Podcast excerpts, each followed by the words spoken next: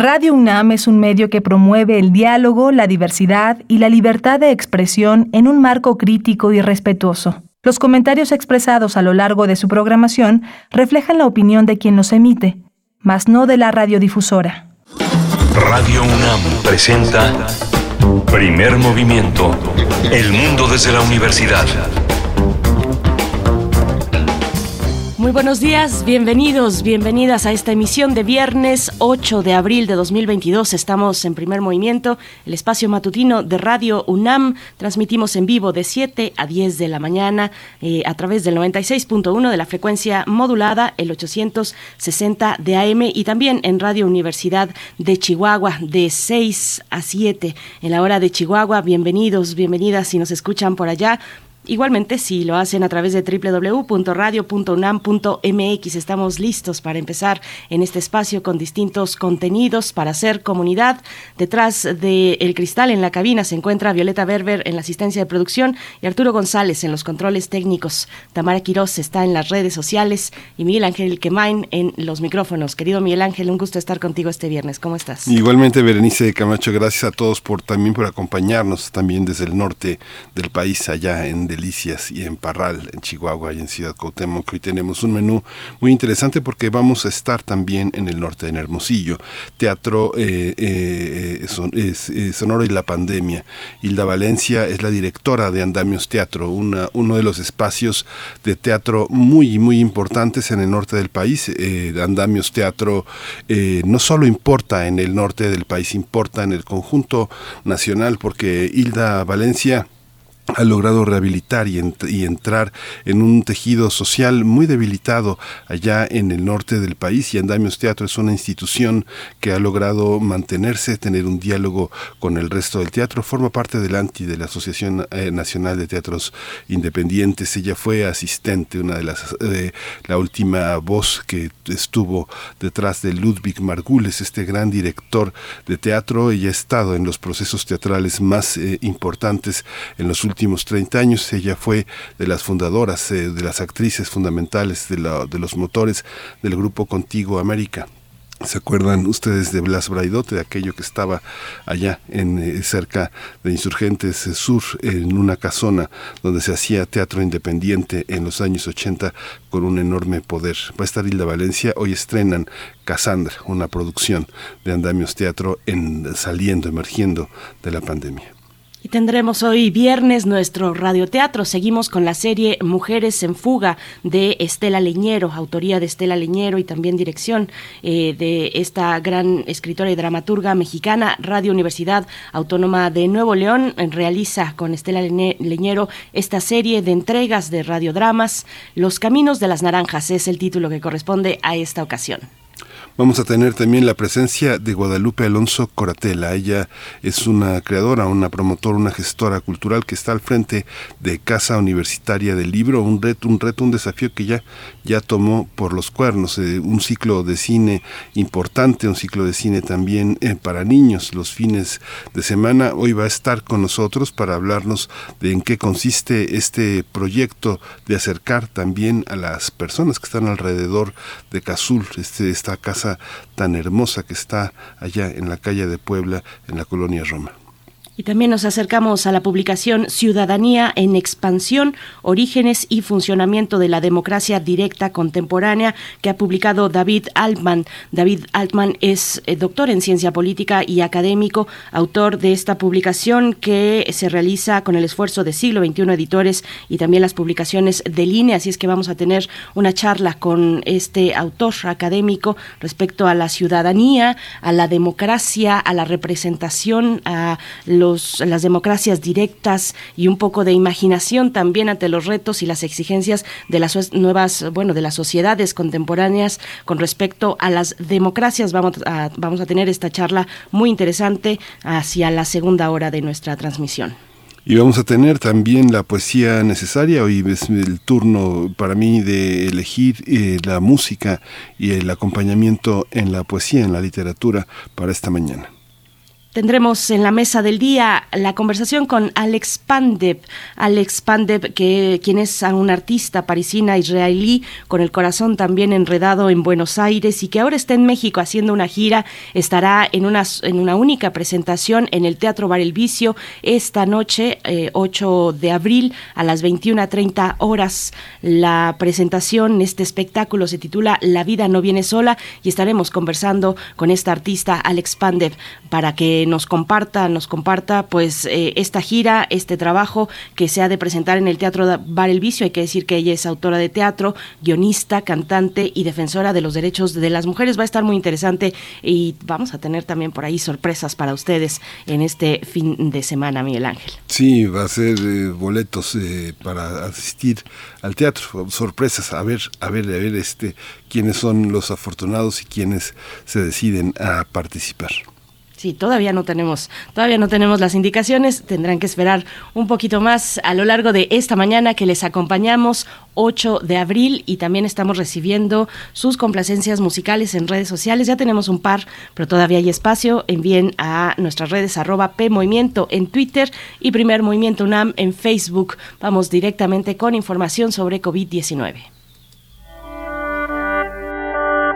COVID-19 ante la pandemia, sigamos informados.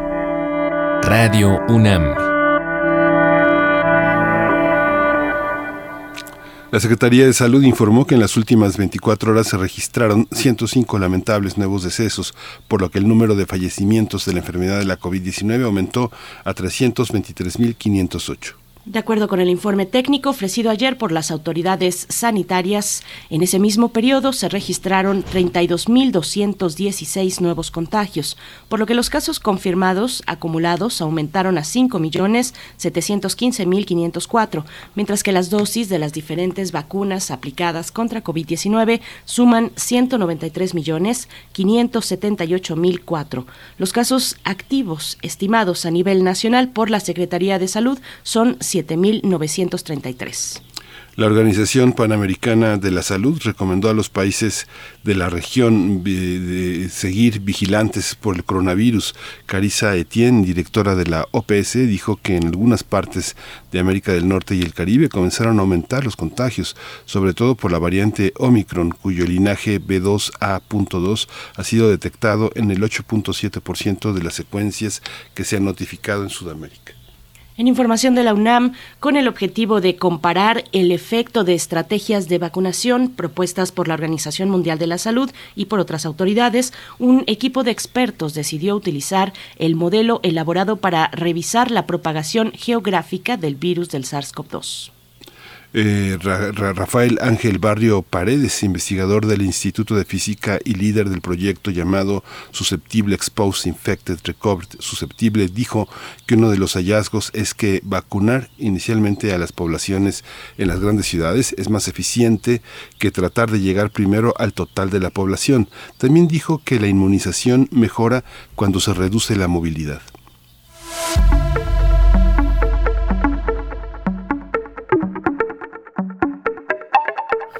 Recomendaciones culturales a partir del sábado 9 de abril, es decir, del día de mañana, la sala 7 del Museo Universitario de Arte Contemporáneo de la UNAM, el MUAC, presentará la primera gran retrospectiva de Marcelo Expósito. Las muestras que integran esta retrospectiva se presentan de forma paralela en el MOAC bajo el título de Nueva Babilonia. Designar o no un trabajo como arte es una decisión táctica que podría ser visitada hasta el 16 de octubre y en el Centro Cultural de España en México con el nombre de Nueva Babilonia, primero sueño y tormenta del 8 de abril al 12 de junio pues no se la pierdan esta, esta posibilidad de acercarnos a esta retrospectiva de Marcelo Expósito. Nosotros vamos a ir con música y a invitarles a que se acerquen a redes sociales, que nos envíen sus comentarios y también que nos eh, pongan sus peticiones musicales para esta mañana de viernes. Vamos con una de ellas, Miguel Ángel, de qué se trata? Vamos a escuchar una complacencia para Miguel Ángel Gemirán y se trata de se trata no, se trata, perdón, se trata es para Alfonso de Alba Arcos, es de David Lance y Paul Spear detrás de la cascada.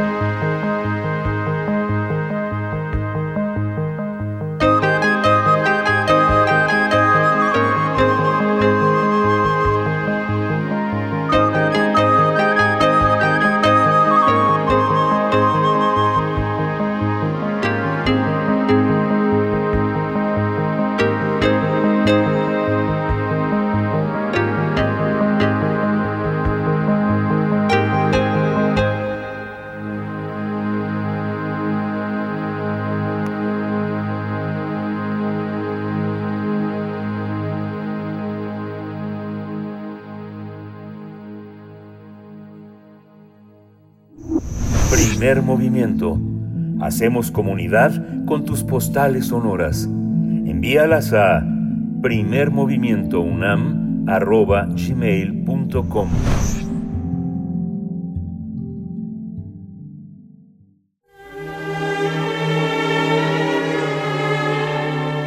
Teatro, teatro, teatro. Corre el telón y disfruta de la función.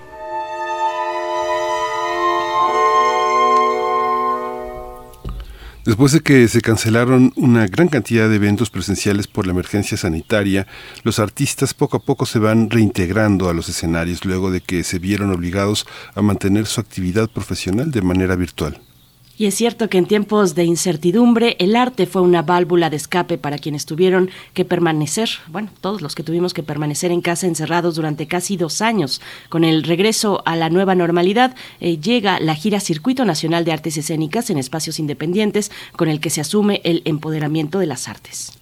En esta labor participan 140 compañías de distintos lugares de la República que se presentan en 170 espacios independientes del país.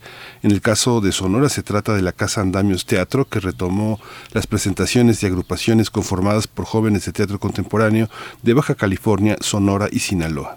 Ahora, bajo la dirección de Hilda Valencia, Andamios Teatro nos presenta la obra titulada Cassandra, donde se aborda la feminización de la migración con fines laborales. En esta puesta en escena nos muestran que el, aumento, nos muestra el aumento eh, del número de mujeres que emigran buscando mejores ingresos y otras formas de vida. Cassandra es una pieza teatral donde el personaje hace una travesía de su historia utilizando el mito de la guerra de Troya como analogía de la mujer migrante del siglo XXI. Y nosotros tendremos una conversación esta mañana sobre el teatro comunitario, la pandemia, andamios teatro y para ello nos acompaña Hilda Valencia, directora de esta de este grupo independiente de Sonora Andamios Teatro. Hilda Valencia, bienvenida a Primer Movimiento. Muy buenos días. Ángel, por esta invitación. Y pues, Hilda, ¿andas por ahí? Sí. ahí está, ya, ya te escuchamos, Hilda. ¿Ya? Adelante, bienvenida. Ah, muchas gracias. Digo muchas gracias por la invitación. Eh, Miguel Ángel Quemay no, no te está escuchando, vamos a darle oportunidad. Ya, ya, ya, ya estás por ahí, Miguel Ángel, ya. Yo, yo, le yo no le escucho, pero si tú si quieres arráncate con la primera pregunta. Exactamente, vamos a ver en lo que podemos eh, pues eh, acomodar tus, tus niveles. Y pues tenemos esta, esta charla, Hilda Valencia, eh, cuéntanos un poco, hacemos esta entrada de qué ha significado la pandemia para las artes escénicas, cuéntanos cómo ha sido para ustedes, cómo se observa desde tu mirador allá en Sonora, cómo se observa como pues la producción teatral en medio de la pandemia, todas las vicisitudes que se han tenido que enfrentar para eh, pues salir avante eh, como compañía de teatro y como bueno como un grupo independiente en, en un lugar como Sonora, Hilda? Pues mira, eh, eso que mencionaba, ¿no? Le, pues, esta gira fue parte, fue parte como una segunda etapa de, este proceso de, reactivación de los espacios independientes. Y creo que los espacios independientes, em, pues si no existiéramos, no existiría eh, esta, toda esta reactivación cultural a nivel nacional. Eh, fuimos los, o sea, de hecho, las instituciones todavía eh, apenas, algunas acaban de, por lo menos aquí en Sonora, de abrir sus espacios, ¿no? estuvieron cerrados todo, todo, todo el, todo el tiempo y además la cuestión del presupuesto. Entonces, sí, los espacios independientes, pues, hemos sido como la, ¿cómo te diré? La, la vanguardia, ¿no? O sea, el, el, bastión cultural a nivel nacional, porque jamás paramos, independientemente de que la reactivación apenas hace un año que la hicimos en marzo del año pasado, eh, pero nunca paramos de hacer este trabajo eh, virtual y después este cuando se podía y el semáforo estaba eh, con menos riesgo hacer talleres para para niños no para para jóvenes, para adultos mayores, de sensibilización, de escritura, de cosas que tuviesen que ver con el teatro, pero bueno, no, no, no precisamente la cuestión presencial. Entonces sí creo, eh, y para nosotros ha sido muy, muy difícil, pero al mismo tiempo ha sido, mm, o sea, una reagrupación, ¿no? De los, de los, de los espacios El año pasado cuando abrimos el, el, espacio no fue el único, sino fuimos en, la calle donde estamos, en sufragio efectivo, que es una calle que está a las faldas del Cerro de la Campana, que se ha vuelto como un espacio cultural, ¿no? Donde estamos varias agrupaciones de teatro, de música, una galería, y bueno, juntos eh, reunimos toda la programación e hicimos la reapertura como un evento único, ¿no? En donde había actividades durante dos, dos meses para la gente, eh, de exposiciones, eh, este, conciertos, teatro.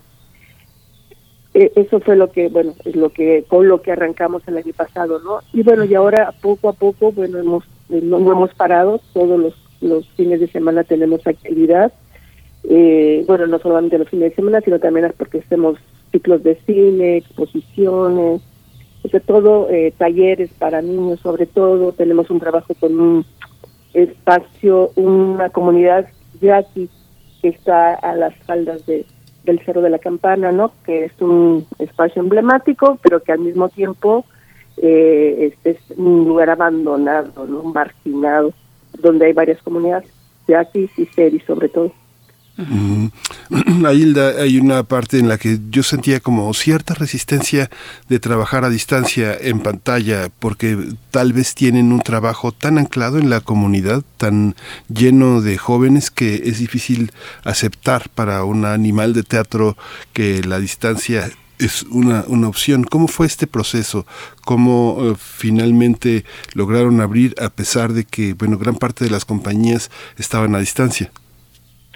Pues, eh, o sea, esto sí fue una resistencia, ¿eh? Absoluta. o sea, en lo personal y como grupo. Hicimos una sola, bueno, se hicieron talleres, ¿no? Los talleres para niños, y eso sí, de manera virtual. Pero ya la cuestión del, del teatro, hicimos una sola obra y la verdad que fue muy difícil, a pesar de que era teatro cabaret, este, con la asesoría de eh, la Reina Chulas con Nora Huerta y todo esto, pero fue muy muy muy complejo, no no no es algo que es nuestro ámbito. Y entonces lo que empezamos a hacer fue justamente trabajar con estas comunidades en la cuestión de la escritura, la escritura y además como también estábamos en esta época de Semana Santa, entonces logramos conjuntar como a los jóvenes, a las abuelas y a los niños y empezar a trabajar el teatro como desde otro lugar, ¿no? Y, y como ahí no, no, no, la pandemia como que no les asustaba mucho, ¿no? Entonces, pues era posible trabajar con, con, con, ellos.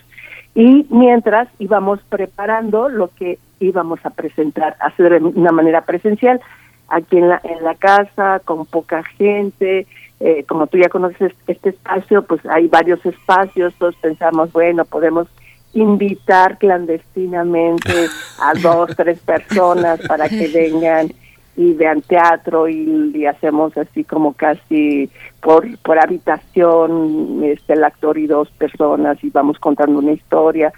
Y bueno pues todas esas e, esas estrategias se nos se nos o sea las hicimos mientras íbamos preparando pues los montajes con los que sí habíamos decidido abrir la casa no bueno, y hubo también una crisis de grupo, ¿no? Evidentemente, de, por una cuestión económica.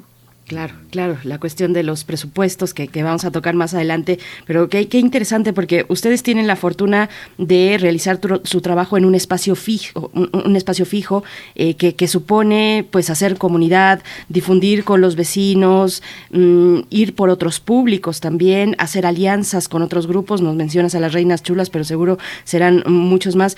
Eh, estamos ya en un nuevo momento de la pandemia, ¿cómo se ve para andamios? ¿Cómo se ve para andamios con este, con este espacio que tiene esa posibilidad de desdoblarse para otras eh, oportunidades con grupos distintos? ¿Cómo, ¿Cómo se ve el panorama actual para, para ustedes, Hilda? Mira, pues ha sido ha sido todo un proceso, ¿no? Porque eh, eso que mencionaba, hubo una crisis obviamente dentro del grupo, eh, donde también hay separaciones, ¿no? De quien dice, bueno, yo hasta aquí llego y busco otra cosa, pero el grupo se sigue manteniendo, somos ocho éramos 10, ahora somos 8, ¿no? Eh, pero están ingresando, van a ingresar dos nuevos, dos jovencitos de la universidad, entonces, bueno, más, o menos mantenemos esa, esa estabilidad. Pero, este, primero, o sea, nosotros nos convertimos como en esta transición de la pandemia en un espacio no solamente para andamios, sino para otras, otros, otros grupos de teatro. Eh, se hizo esta caravana a nivel a nivel este, eh, nacional, pero ya antes nosotros habíamos hecho con a nivel local, ¿no? O sea, cómo conseguíamos el recurso o cómo abríamos el espacio para las comunidades locales, porque pues el, el, este, pues grupos de danza, grupos de teatro, grupos de música, entonces, así reabrí, o sea, así fue como el inicio, ¿no? De cómo activar, porque también la gente pensábamos que tenía miedo de venir al teatro o de venir al espacio, y no es cierto, ¿no? O sea, teníamos muchas restricciones por, por todas las medidas este, sanitarias, que era menos capacidad, de por sí tenemos poquita, o sea, todavía era mucho menos, pero lográbamos, ¿no? O sea, la gente estaba realmente ávida de venir a, este, al, al, al espacio. Entonces, bueno, eso fue una etapa y ahorita estamos como en una segunda en la que dijimos, bueno, ahora tenemos que mirar mucho más hacia nosotros, ¿no? Hacia el grupo y cómo hacemos más producción, o sea, la producción tendría que ser mayor para ofrecer un trabajo con una comunidad que nos interesa mucho, ¿no? Que son los niños y los jóvenes. Entonces, en eso estamos y en este arranque, ¿no? O sea, ha sido pues este difícil, pero te quiero decir que bastante productivo, ¿no? Porque las instituciones cero, ¿eh? Cero, o sea, de no ser el, el, el Instituto Sonorense de Cultura, o sea, eh, no, no, así que no da color.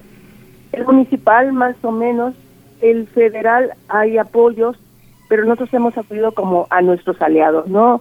Y hemos buscado recursos en otras, en empresas, o sea, en, el, en, empresas que, que les llama ahora este, eh, socialmente comprometidas. Y entonces hay como un flujo ahí para la, para la cuestión de la cultura y ya hemos tocado en las escuelas, o sea, buscado aliados realmente, ¿no?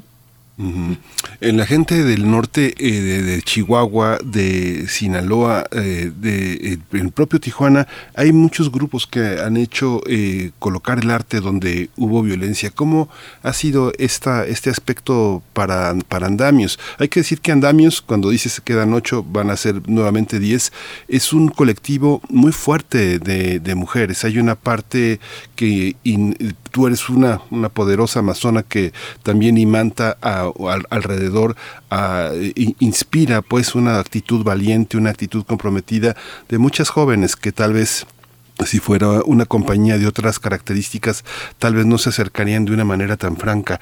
¿Cómo ha sido esta parte? Violencia y mujeres. Y, y bueno, eres una mujer al frente de un colectivo de muchas mujeres, Hilda.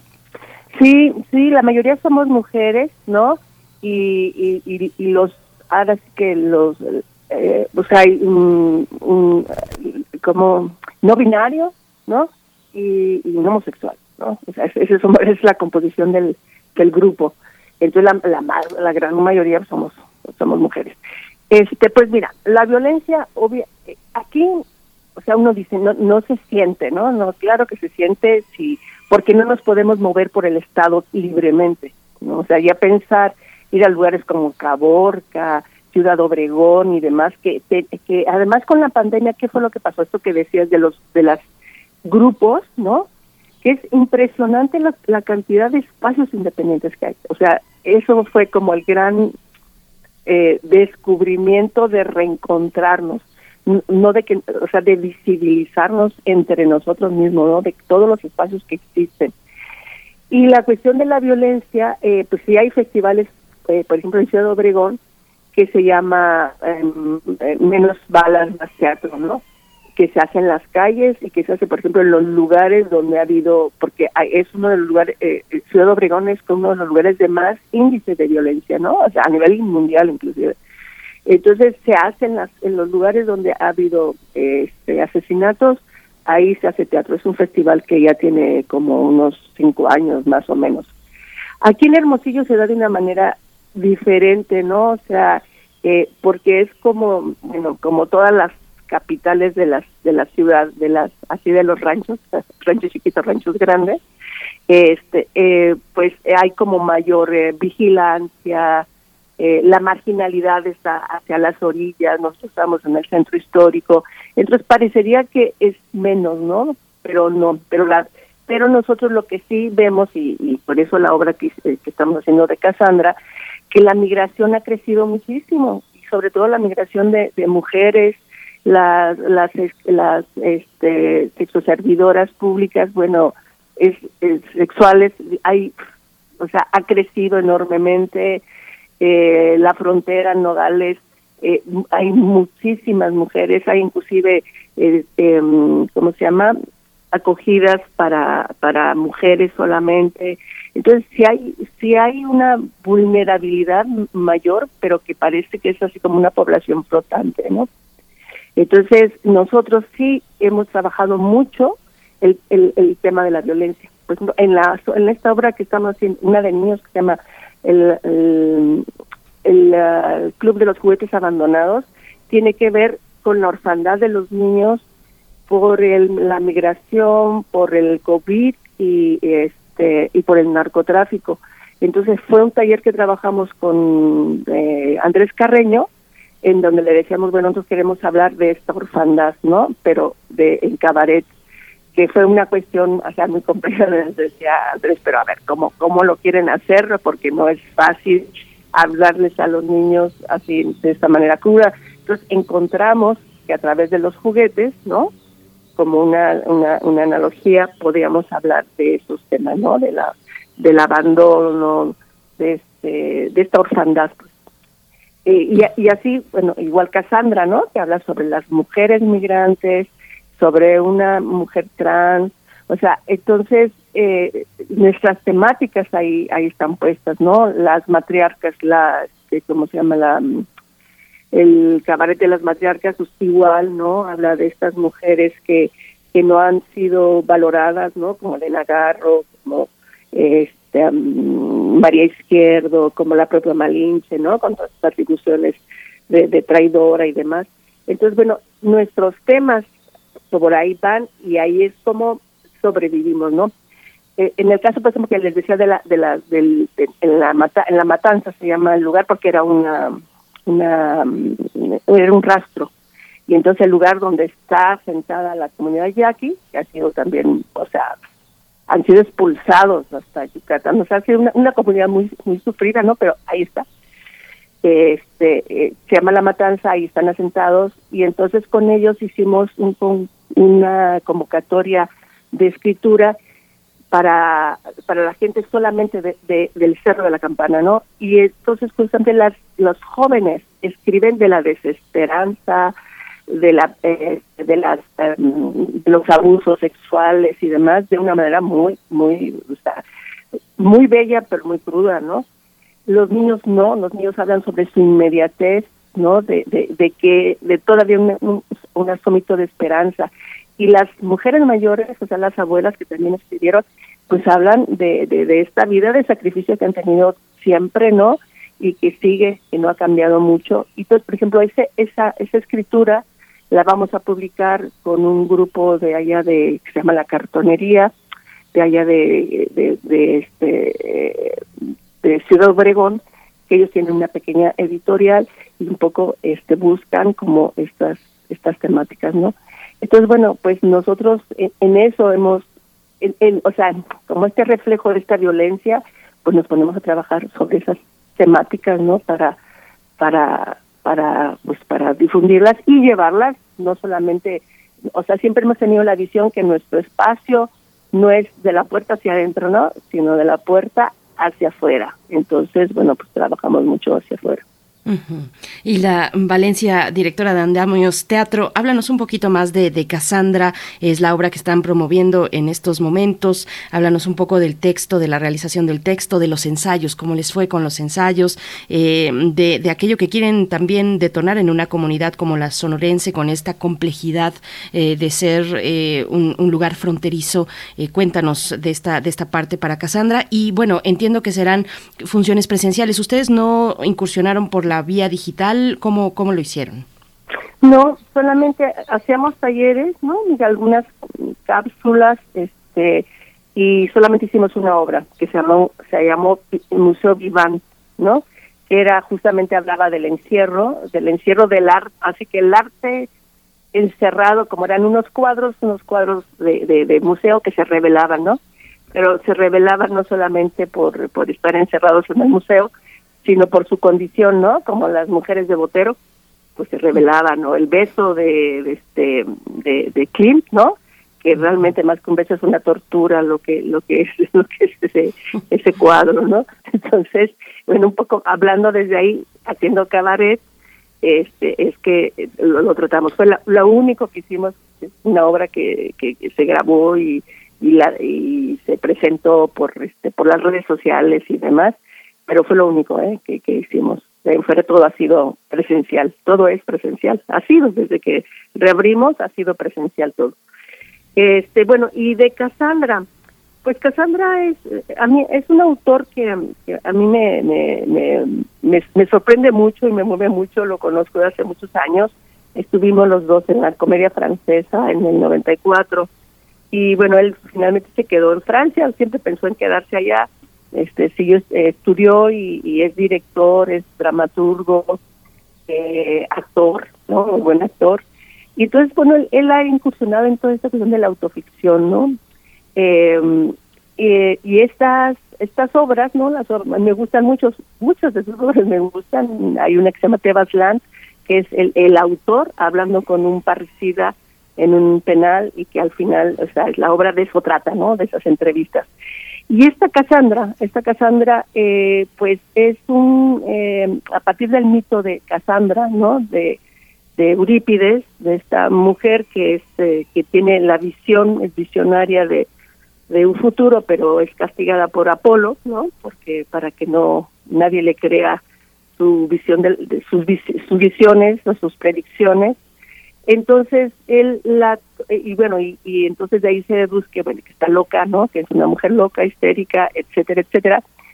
Eh, em, entonces la retoma este Sergio para hablar de toda esta migración por la guerra de Troya, ¿eh? o sea, hablando de la, de la guerra de Troya, de estas mujeres que fueron botín de guerra, de estas mujeres que tienen que emigrar a otros lugares para, para sobrevivir, ¿no? O sea, como esta analogía, eh, porque según estudios de, o sea, a nivel mundial de la ONU y, nosotros hicimos una investigación aquí que, lo que pasaba en Sonora, pues la migración desde el siglo pasado pues ha crecido muchísimo de las mujeres, ¿no? O sea, porque antes eran los hombres, bueno, que iban a buscar un mejor futuro para, para su familia, pero al fin, eh, eh, o sea, a partir del siglo XXI, al final del siglo XXI, 20, perdón, eh, son las mujeres las que toman esa, esa, esa batuta, ¿no? Y de ahí tiene que ver mucho con los, por ejemplo, con los feminicidios en Ciudad Juárez, ¿no? Bueno, lo más, pero los feminicidios en todos lados. Eh, aquí hay muchos, hay muchos, inclusive en la obra nosotros este, hay una parte que hablamos sobre eso, sobre los feminicidios y y, eh, y bueno, este, dijimos vamos a ver los los casos de Sonora y es una cosa espeluznante, ¿no? De, la cantidad. Aquí las mujeres buscadoras de, este, es muy fuerte el movimiento. Eh, eh las maquilas como que fue parte de nuestra investigación, ¿no? O sea, en las maquilas la cantidad de mujeres que hay de la zona de, son, de, de, ¿cómo se llama?, de Sinaloa, gente que viene de, de, mm, de Puebla, de Oaxaca, inclusive que hay una comunidad eh, triqui, ¿no?, que ya, ya está súper asentada y tienen así como su lugar en, el poblado Miguel Alemán. Entonces, bueno, no, a partir de eso nosotros seguimos, bueno, esta, esta obra, ¿no?, o sea, cómo hablamos eh, este mito de Casandra, en esta contemporaneidad, ¿no? O sea, ¿qué es lo que sucede ahora? Además, el personaje es un, personaje, es una mujer trans, ¿no? O sea, entonces hay como un doble sometimiento de, de violencia, todo sucede en un bar mientras ella está esperando un cliente, ¿no? Y entonces va contando como todas las atrocidades que ha sufrido, pero no es un personaje, eh, ¿cómo se llama? Víctima, sino al contrario, es un personaje así combativo, ¿no? De de, de, que tiene así que sus, sus redes con otras mujeres de otros países que se ayudan y demás, ¿no? O sea, que todo eso menciona, tiene muchísimo humor, mucho humor, o sea, ese humor un poco sarcástico, ¿no? De, de, cómo hablar de la violación, cómo hablar de, de este del abuso, o sea, cómo hablar de todo esto y cómo ella ella sobrevive, ¿no? Y además la obra está escrita en inglés, ¿no? Pero por una cuestión de, decisión del, del, personaje del autor, no como una cuestión caprichosa de que quiere hacerlo en, inglés, ¿no? O sea, eh, es, es, más, él no habla inglés y lo dice, ¿no? Concretamente, pero es este idioma en el que la migración se tiene que confrontar, ¿no? Ese es el idioma, el, inglés en cualquier lado del mundo, ¿no? Queramos o no, pues es el idioma con el que este eh, hay que hay que hay que comunicarse. Entonces, eh, pues es el esfuerzo de este es un inglés muy precario, ¿no? Muy elemental y el esfuerzo de ella por comunicarse con el público, porque además, este, bueno, yo como lo solucioné es un teatro arena entonces el público está alrededor de, de, de, de, o sea, con mesas en un bar, en, alrededor de una mesa, no una mesa más grande. Entonces, bueno, ella este, tiene una, una relación muy directa con, con los, con los, con los, este, con el público. Sí. Pues Silvia Valencia, qué placer, qué gusto, qué gusto escucharte. No estamos lejos, estamos muy cerca eh, en, en, este espíritu de tener una una compañía tan poderosa. Ahí están en sufragio efectivo en el número 43 como dos, dos, dos eh, signos, dos señales de identidad muy interesantes en el México de hoy. Pues mucha vida para Cassandra. Eh, va, hoy, hoy se estrena, pero ojalá, ojalá y que llegue por estos territorios y por muchos territorios donde hace tanta falta este de decir que pues no somos no somos idénticos a nosotros mismos. México no es una sociedad homogénea. Te agradecemos mucho y pues seguimos el trabajo de Andamios Teatro querida Hilda bueno pues al contrario muchísimas gracias no por este por pues dar este espacio y, y pues sí te esperamos acá eh ok Ahí nos vemos. Yo me voy a colar también. bueno, los esperamos a los dos acá con muchísimo gusto y este a que a que con bueno a que a que vean Cassandra y también Sonora que es un lugar bastante interesante por supuesto. y la Valencia, muchas gracias, directora de Andamios Teatro. Pueden acercarse a su página electrónica andamiosteatro.com y también en sus redes sociales arroba Andamios Teatro en Twitter. Eh, vamos nosotros a hacer en este momento, pues eh, hoy que es viernes tenemos nuestro radioteatro y seguimos con la serie Mujeres en Fuga en la autoría de Estela Leñero en colaboración con la Radio Universidad Autónoma de Nuevo León. Toca el turno de escuchar Los Caminos de las Naranjas. Cuando cuentes cuentos, recuerda los de primer movimiento.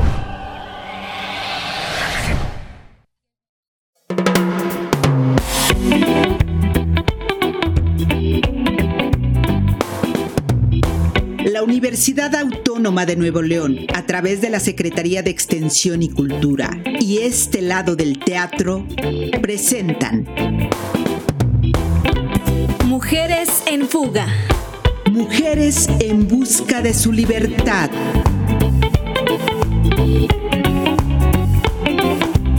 A continuación, Los Caminos de las Naranjas. Una historia de Estela Leñero.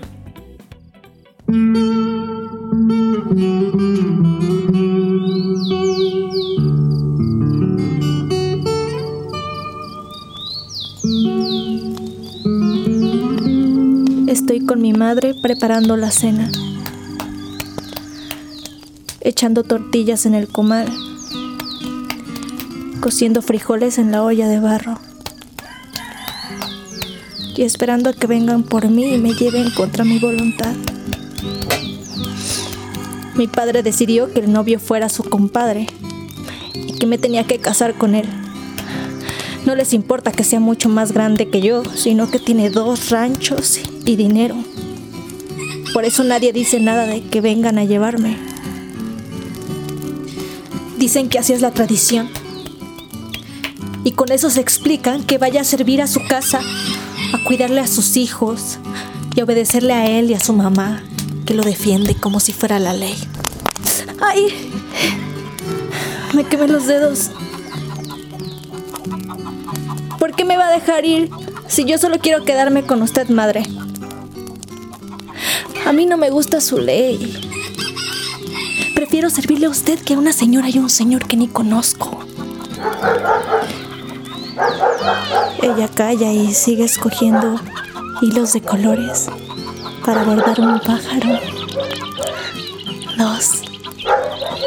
Para bordar ramas con hojas verdes y flores anaranjadas. No sé qué va a hacer mi madre si yo me voy. ¿Quién le va a ayudar a atender a tanto chamaco?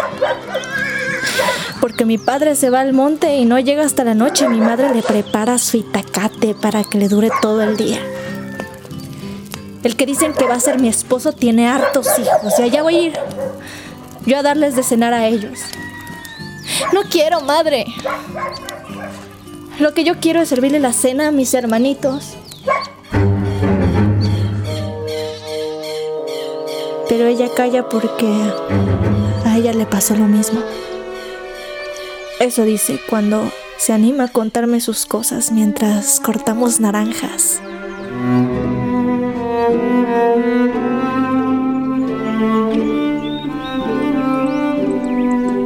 Cuando cortamos naranjas como que se le olvida la casa y ve el cielo. Y los pájaros que revolotean en los árboles. Y huele al jazmín y a la naranja. Y nos sentamos a, a la sombra a comer una naranja.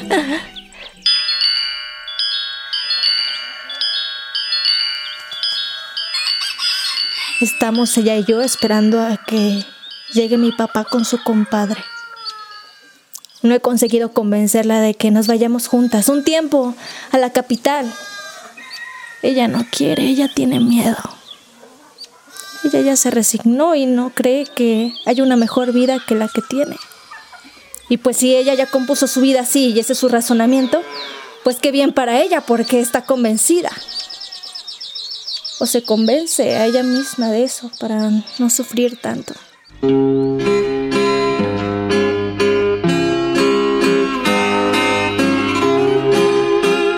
Pero yo ya yo ya no quiero ser como ella, porque ella cree que los destinos se siguen unos a otros y nadie puede desviar su camino. No entiendo que me diga eso. Si ella misma ha visto los muchos caminos que hay cuando vamos a cortar naranjas tantas formas de caminarlos podemos encontrar. Yo ya no quiero seguir ese camino de destinos porque ya no entra en mi comprensión. No quiero estar con ningún hombre. Estoy en mi derecho. Me gusta dormir así, sin nadie, y estirar las piernas, y acurrucarme si quiero, o dormir boca abajo como más me gusta y de repente estirar los brazos así sin más.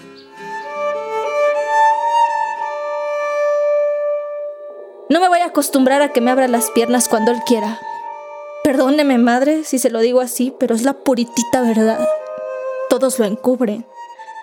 Diciendo que si ya es tu esposo es cuando él quiera y pues no. Madre, todo ese sufrimiento que me espera no vale los cuatro chivos y el terrenito que les va a dar. ¿Para qué quiere mi infelicidad? Si dice usted que me quiere, que me quiere desde que nací, que me seguirá queriendo. Pero yo no entiendo su forma de quererme. ¿Cómo va a querer que un hombre me fuerce a tener sexo con él cada vez que quiera? Me va a doler. Me va a hacer infeliz. Me va a hacer sentir que soy una caca de vaca que cualquiera puede pisar. Póngase a pensar. Y dése cuenta que es mejor que yo no repita su vida de usted que la mía podría ser diferente. Y cuando le digo todo esto, mi madre se queda mirándome a los ojos. Se le saltan las lágrimas y me abraza. Y yo también me pongo a llorar. Me dan ganas de morirme en ese instante. Yo la abrazo más fuerte y le digo que no deje que me lleven, se lo suplico. Me arrodillo a sus pies y se los beso. Le pido que me deje quedar con ella, que, que le voy a ayudar por siempre. Pero ella solo... Solo se le saltan las lágrimas y me mira como queriendo decirme algo que yo no entiendo. Le pregunto y tampoco le entiendo. Le pido unas palabras de aliento y tampoco entiendo a sus ojos lo que me quieren expresar.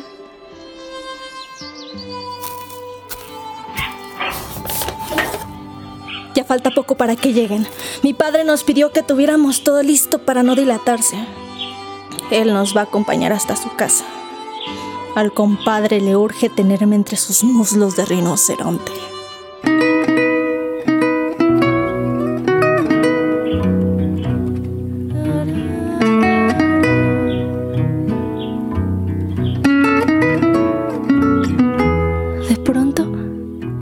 Empieza a cantar. Y me canta esa canción que me cantaba cuando íbamos por las naranjas que también me la cantaba cuando estábamos cocinando o quitándole los huevos a las gallinas. Canta esa canción que me hace quererla y quererla. Y no sé cómo detener esto de quererla que me rebota con el querer de mi madre y de cómo ella me quiere. Y si quererme es querer que me vaya bien y que sea un poquito más feliz de lo que ella lo fue que no deje que me lleven, madre. No dice nada. Pero canta. Y me hace querer quedarme aquí con ella hasta el infinito. Me devolví bañada en lágrimas. Las que derramé por ti pero le digo que mejor me voy. Que si no quiere acompañarme, pues me voy a tener que ir sola. Porque ya he pensado que no puede ser eso que sigue en mi vida para mí. Ya decidí a no irme para allá y mejor me salgo por la puerta de atrás. Y usted me regala algo de comer para el camino. Mi madre me sigue mirando. Y mirando. Y mirando. Ya no canta porque se le ha olvidado la letra y no quiere repetir otra vez las primeras letras de la canción. Que yo también le voy a cantar a mis hijas cuando estemos cocinando y lavando los platos. Y ella me cuenta otra vez lo que le pasó a ella. De cómo estaba con su madre preparando la cena, así como nosotras ahorita antes de que aparezcan mis hermanitos y que su padrino se la robó. Me dice que la agarraron afuera y su madre no pudo hacer nada, que ella no quería y que lo pateó y lo rasguñó lo más que pudo y que a uno hasta lo cacheteó bien y bonito. Me dice que ella no pensó en lo que eso iba a afectarle al susodicho, que por no pensar en ese aspecto todo se volvió contra ella y que la pasó muy mal que como los amigos también estaban enojados, él por rencor se la ofreció a ellos y que ya al día siguiente iba a ver si se la llevaba con él. Y que se la llevó. Lo tuvo encerrado un tiempo, sirviéndole a su mamá. Y que la obligaba a tener sexo con él. Y si tenía la sangre le pegaba. Los ojos se me abren como amapolas y no puedo decir palabra. Me quedo en silencio, mirándola y mirándola y mirándola. Como si no lo hubiera visto antes. Y ella me mira como si me hubiera visto siempre. Y de repente me viera aparte de ella o se viera a ella viéndose a sí misma. Entonces me sonríe y más sorprendida me quedo. Yo quería abrazarla, pero era un momento que traspasaba los momentos. Lo que nos estaba pasando en ese momento ya no era solo un momento, sino tantos y tantos como estrellas había en el cielo que nos sonreían así como nosotras lo estábamos haciendo en este momento.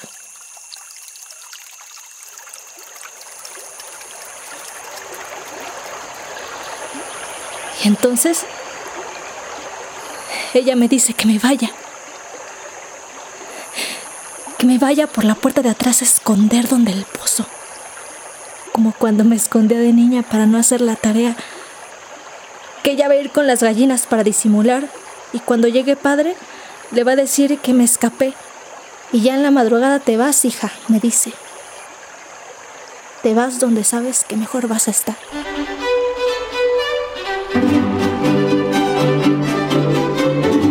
Me despido de ella en silencio. Y me voy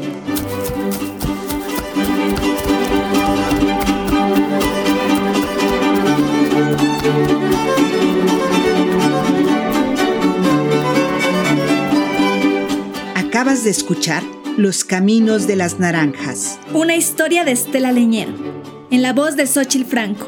Dirección de actrices Gema Aparicio y Estela Leñero. Ambientación sonora y musicalización Heréndira Salazar. Música original Héctor García Salazar. Ingenieros de audio Jimena Contreras y Luis Oropesa. Producción Graciela Ramírez.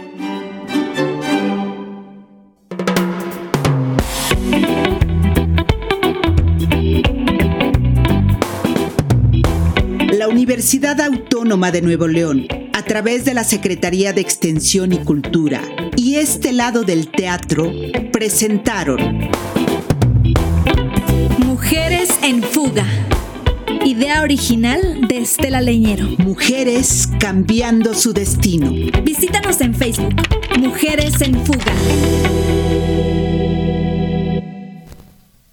Pues ahí tuvimos la propuesta de radioteatro en esta mañana de Estela Leñero. Qué, qué maravilla. Es una de las, bueno, forma parte de la serie Mujeres en Fuga, Los Caminos de las Naranjas y qué gran trabajo de dirección de voz de Gema Aparicio y de la misma Estela Leñero y de la voz, el gran talento y el gran trabajo de Xochitl Blanco.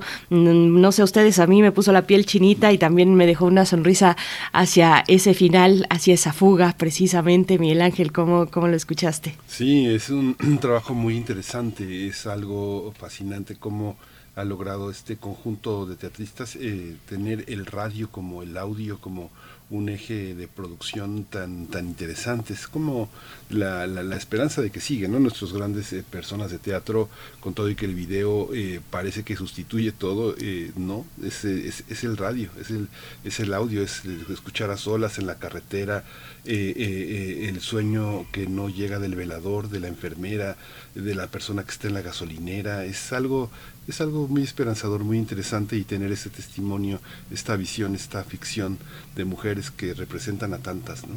Sí, el sonido que acompaña, el sonido que acompaña y que se transforma de esta manera cuando se trata de una propuesta de radioteatro, como lo ha hecho Estela Liñero, que nos ha compartido aquí todos los viernes no recuerdo si este ya es el último o todavía nos queda uno más. Ya fue el último, ¿verdad? Sí, fue el último. Sí, ya fue el último, pero bueno, ahí está el sitio de podcast, radiopodcast.unam.mx. Si ustedes quieren recuperar los eh, radioteatros anteriores, los cuatro anteriores, pues están de manera consecutiva los últimos viernes de tanto de abril como de marzo. Así es que bueno, lo pueden encontrar ahí. Nosotros nos estamos despidiendo de la Radio Universidad en el estado de Chihuahua, de, de las ciudades de Parral, de Delicias, de Cuauhtémoc. Nos vamos a dejar con una complacencia musical, una complacencia musical para Miguel Ángel G. Mirán, ni más ni menos que Pink Floyd para esta mañana de viernes. Wish You Were Here. Es con esto con lo que nos despedimos y volvemos después del corte.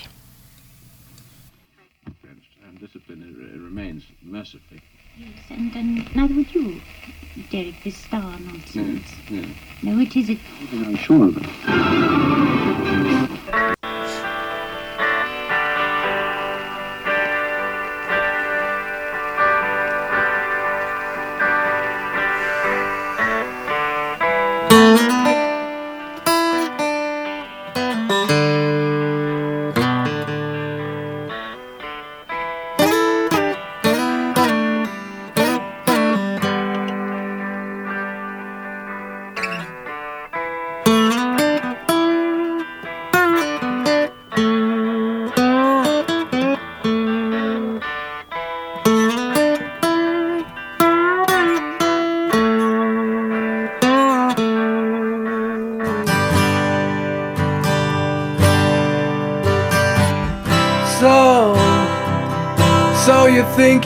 pretend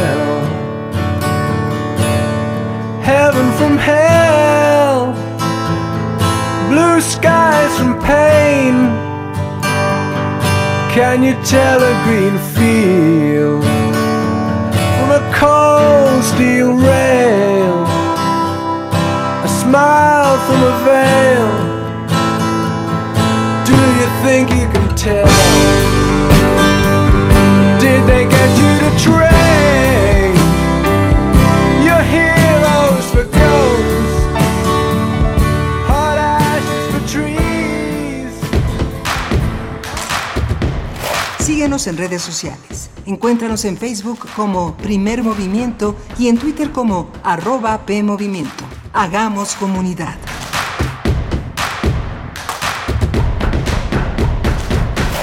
Cosmos. Entramado de lo que existe. Bucle del impulso y la ruina.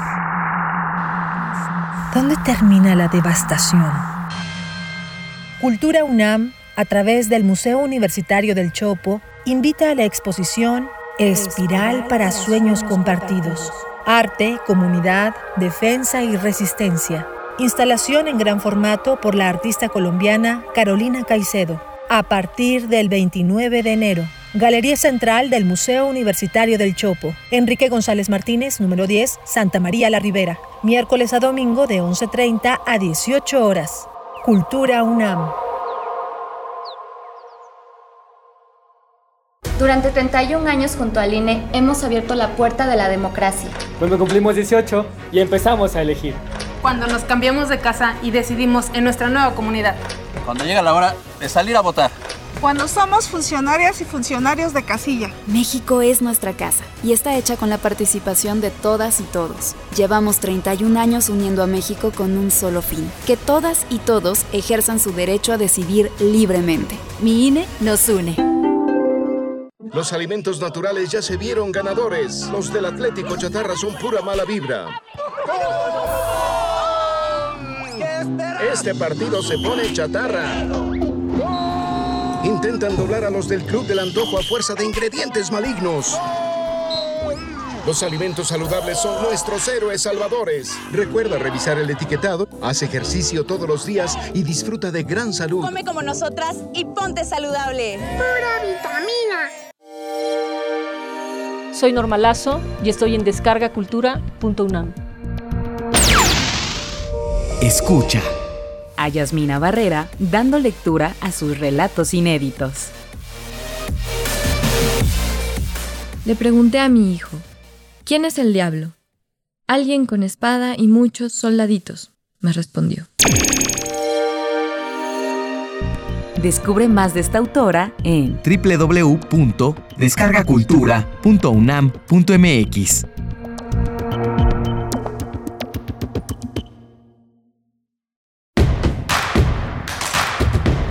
Queremos escucharte. Llámanos al 55 36 43 39 y al 55 36 89 89. Primer movimiento. Hacemos comunidad.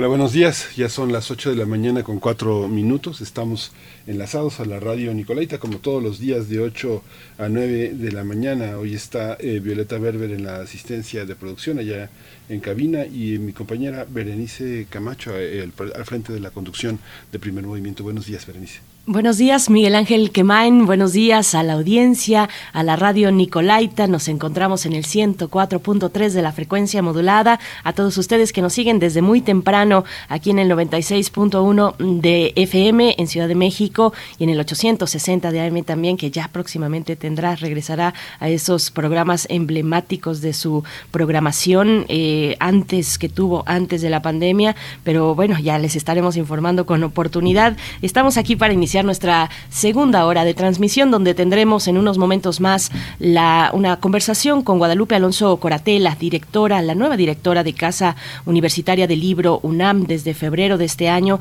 Ha sido eh, nombrada para dirigir este espacio y estaremos conversando con ella acerca de las actividades de Cazul, con eh, precisamente ahora que se acerca la fiesta del libro y la rosa del 22, el 22 y 23 de abril. Cazul estará presente y tendremos los detalles con Guadalupe Alonso Coratela, directora de este espacio universitario.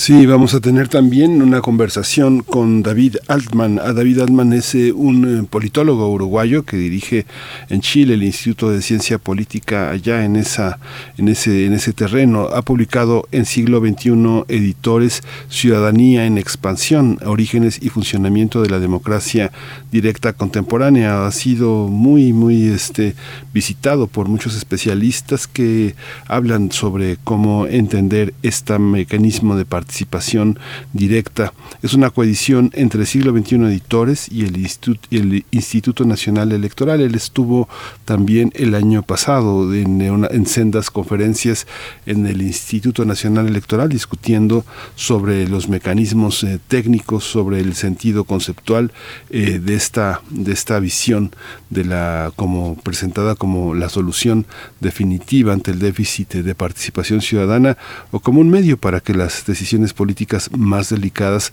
cuenten con suficiente legitimidad la democracia directa cada vez ocupa un espacio más importante en las sociedades contemporáneas. Sí, hay una gran revisión de los especialistas sobre, sobre este tema. Vamos a ver, como comentas bien, la propuesta de David Altman en esta hora. Lo tendremos aquí con nosotros. Y bueno, paso nada más eh, saludos en redes sociales y, y también si tienen por ahí guardada una complacencia musical, una canción que quieran escuchar esta mañana, es momento de enviarla. Tenemos espacio para que puedan, podamos todos eh, escuchar sus complacencias en este viernes 8 de abril. Mm, Cuauhtémoc nos dice por acá, arroba Jojotemoc, dice, me encantó la, entrevista de ayer con Gastón García Marinosi. Estuvimos conversando con él en, en, este, en esta publicación de Alfaguara que se titula Los lugares verdaderos. Nos dice Cuauhtémoc, me encantó la entrevista con Gastón García Marinosi.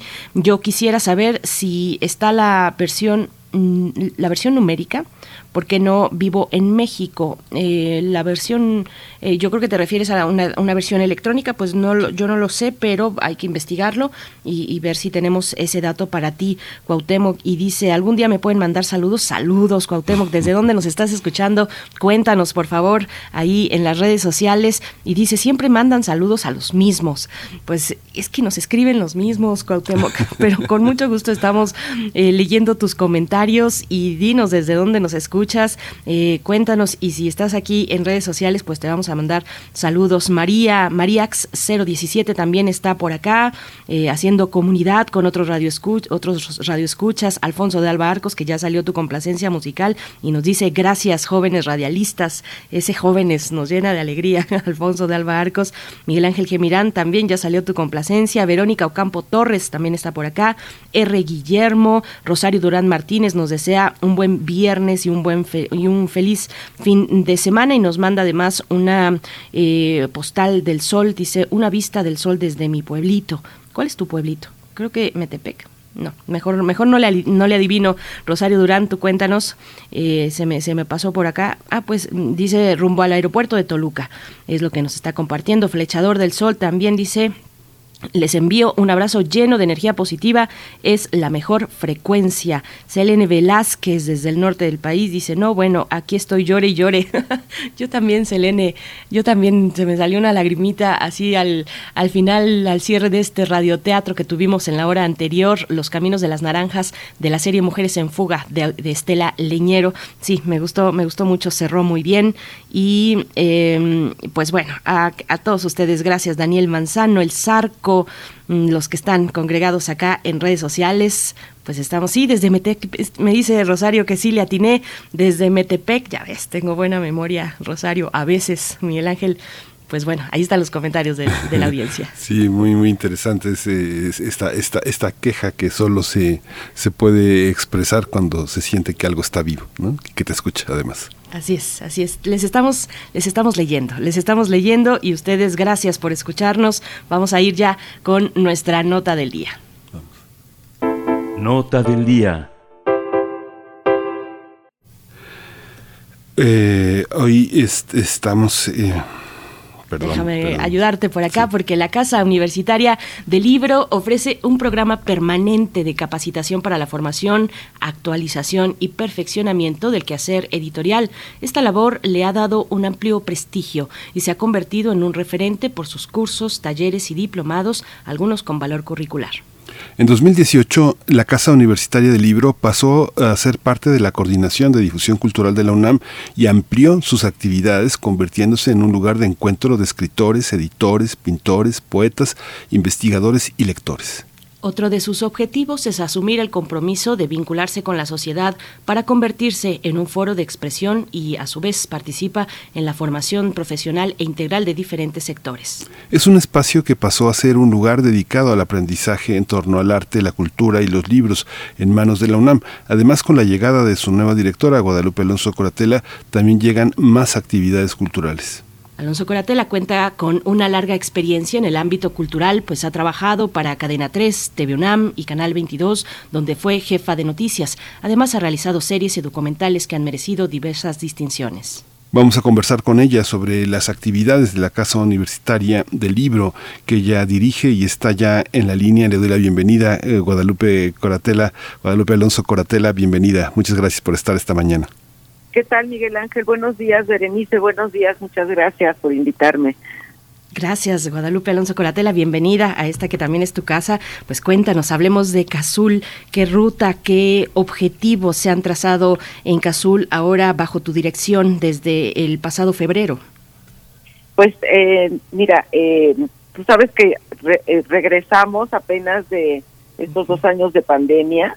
Entonces, eh, bueno, pues eh, tenemos la, la- el, el propósito y el objetivo de, re- de retomar las actividades presenciales y bueno, lo que queremos hacer es, eh, lo que estamos haciendo es un relanzamiento de, de la Casa Universitaria del Libro para dar a conocer qué es las actividades que se llevan a cabo, retomar el formato presencial y hacer de la casa, como ya lo dijeron en, en la nota anterior, pues un sitio de encuentro entre jóvenes, entre creadores de distintas disciplinas y contar con actividades atractivas y también dedicar eh, eh, otras actividades actividades atractivas en torno al libro, a los creadores, eh, a los autores, pero también dedicar otras actividades a la reflexión y el análisis de los temas de interés actual, como puede ser el medio ambiente, género, feminismo, etcétera, ¿no? Entonces estamos trabajando en esa línea y también eh, cruzar la literatura con otras disciplinas, ¿no? La literatura y la ciencia, la literatura y las artes plásticas o la filosofía, en fin, eh, queremos que la casa sea una casa del libro, pero viva, en donde eh, no solamente estemos hablando de literatura o dando talleres de eh, en, en, es- en ese en esa en esa disciplina, sino que se cruce con otras disciplinas también y que los libros estén conviviendo unos con otros, ¿no? Entonces, pues eso es lo, lo que estamos haciendo, en lo que estamos trabajando ahorita y bueno, pues ya empezamos a tener bastantes actividades y nuestro reto ahorita es que la gente venga a la casa, ¿no? Porque estamos muy acostumbrados al, eh, creo que muchos se quedaron muy acostumbrados al formato virtual, a ver todo a través de la computadora y bueno, lo que queremos es que la casa esté viva, que la gente esté ahí, ¿no?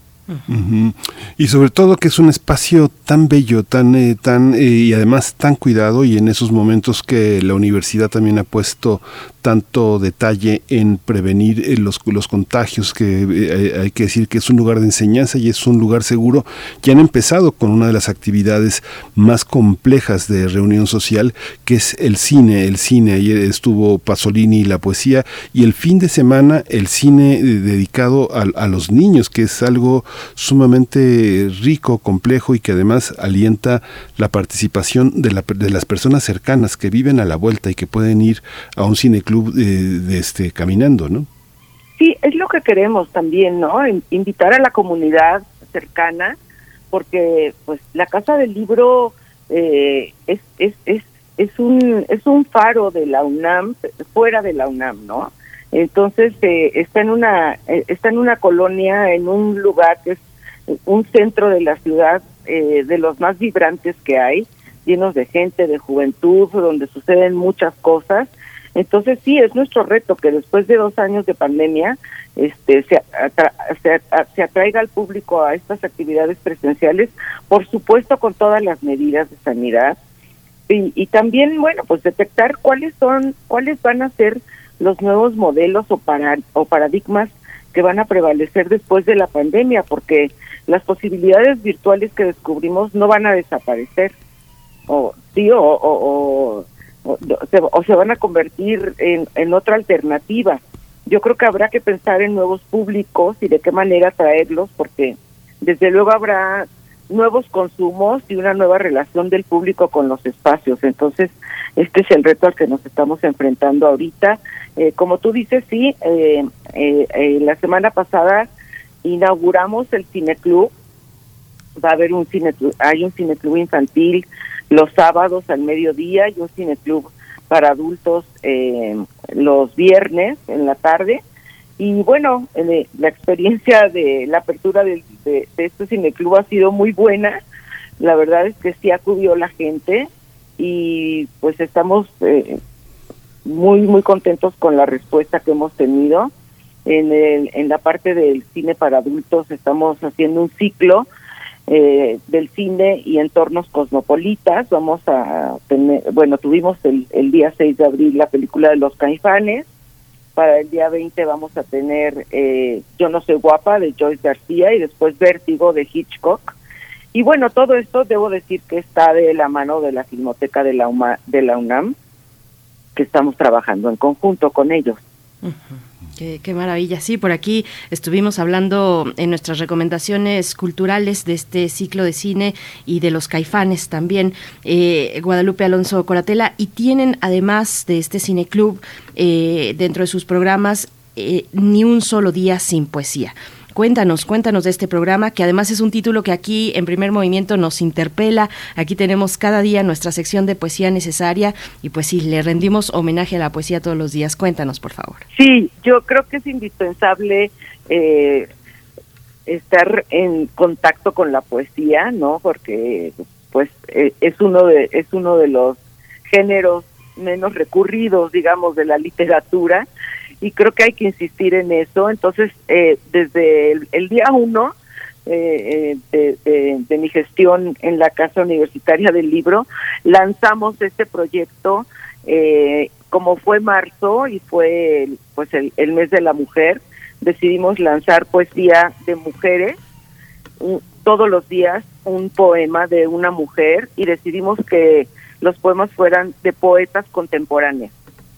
Entonces, eh, pues fue fue muy lindo porque estuvimos eh, haciendo eh, este este ejercicio de, de, de, pues de revivir estas pues esta, a estas poetas de revivir su poesía. Y estuvo muy bien en las redes nos fue muy bien eh, hicimos hashtag de, de de las de las poetas de diferentes palabras. Y arrobamos a las poetas, entonces pues sí se hizo una especie de comunidad de la poesía y vamos a seguir adelante este, con este proyecto eh, tratando de que cada mes sea un un este un tema eh, específico.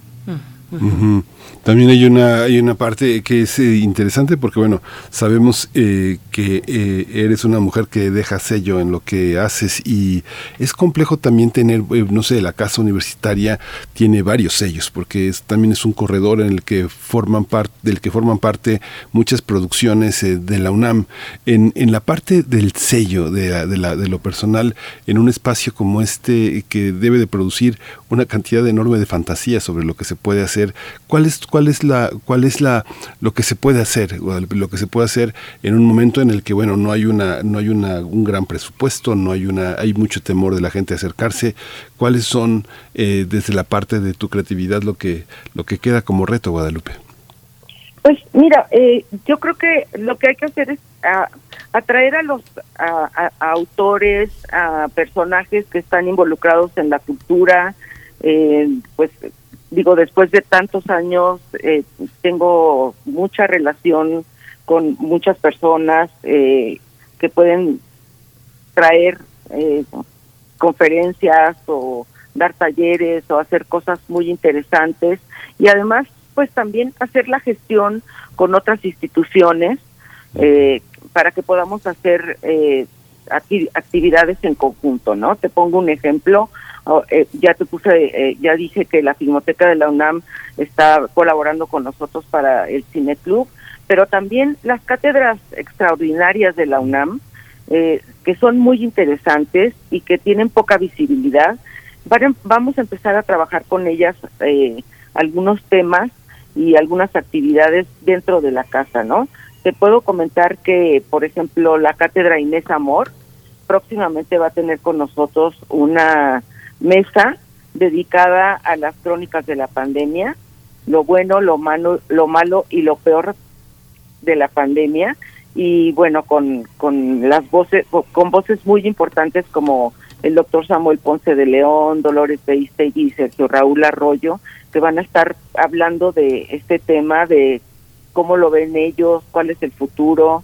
Este, eh, he localizado también a em, eh, una, una exposición que vamos a tener junto con la Dirección de Literatura de la UNAM este, sobre eh, el infierno de Dante en el cómic. Entonces, eh, yo creo que se trata de hacer esta gestión con instituciones, con personas eh, cercanas, para que podamos tener actividades distintas y que podamos atraer pues a jóvenes y a todo público a, a, a la casa del libro, que se haga, pues yo lo que quiero es que la casa del libro sea un centro comunitario, ¿no? Una que se haga una comunidad, que se que se detone un diálogo entre la gente que está asistiendo y que y que puede ser eh, muy muy valioso para eh, para este espacio que está eh, que es la UNAM pero no está en el campus, ¿no? Y entonces bueno te ofrece actividades que que puedes que, no tienes que, que moverte hasta hasta la UNAM para para poder verlas y para poder asistir. Entonces, bueno, creo que ese es, ese es uno de los retos, estar haciendo este cruce y este esta gestión con otras instituciones que nos puedan abrir a actividades que pues que a lo mejor no se podrían hacer eh, con un presupuesto tan bajo, ¿no? Por supuesto, Orizaba 24 en Roma Norte es la ubicación de la Casa Universitaria del Libro Cazul y bueno, qué, qué, qué, interesante escucharte Guadalupe Alonso, pensarnos en otros términos, has dicho, pensar las actividades y los espacios en otros términos, generar eh, espacios llenos de vida donde la gente se apropie del lugar, también creo que es una de las misiones más importantes de los espacios culturales de la UNAM. Te pregunto ahora que haces este listado de instituciones que podrían ser eh, aliadas o con quienes se puede trabajar, eh, ¿cómo ves cuestión de género que hoy atraviesa a todos los espacios de la UNAM. ¿Cómo percibes para Cazul este momento, los cruces entre cultura, género, diversidad? ¿Cómo lo ves, Guadalupe? Creo que creo que la UNAM eh, eh, está haciendo una labor eh, importantísima en, dentro de, de su este de su ámbito de, de muchos temas que son actuales y que son importantes, ¿no? Y sobre todo en el tema de género, creo que está haciendo una gran labor. Nosotros estamos muy cercanos a ellos, eh, sobre todo ahora que viene la fiesta del libro y la rosa. Por ejemplo, vamos a tener varias eh, eh, varias actividades relacionadas con este tema.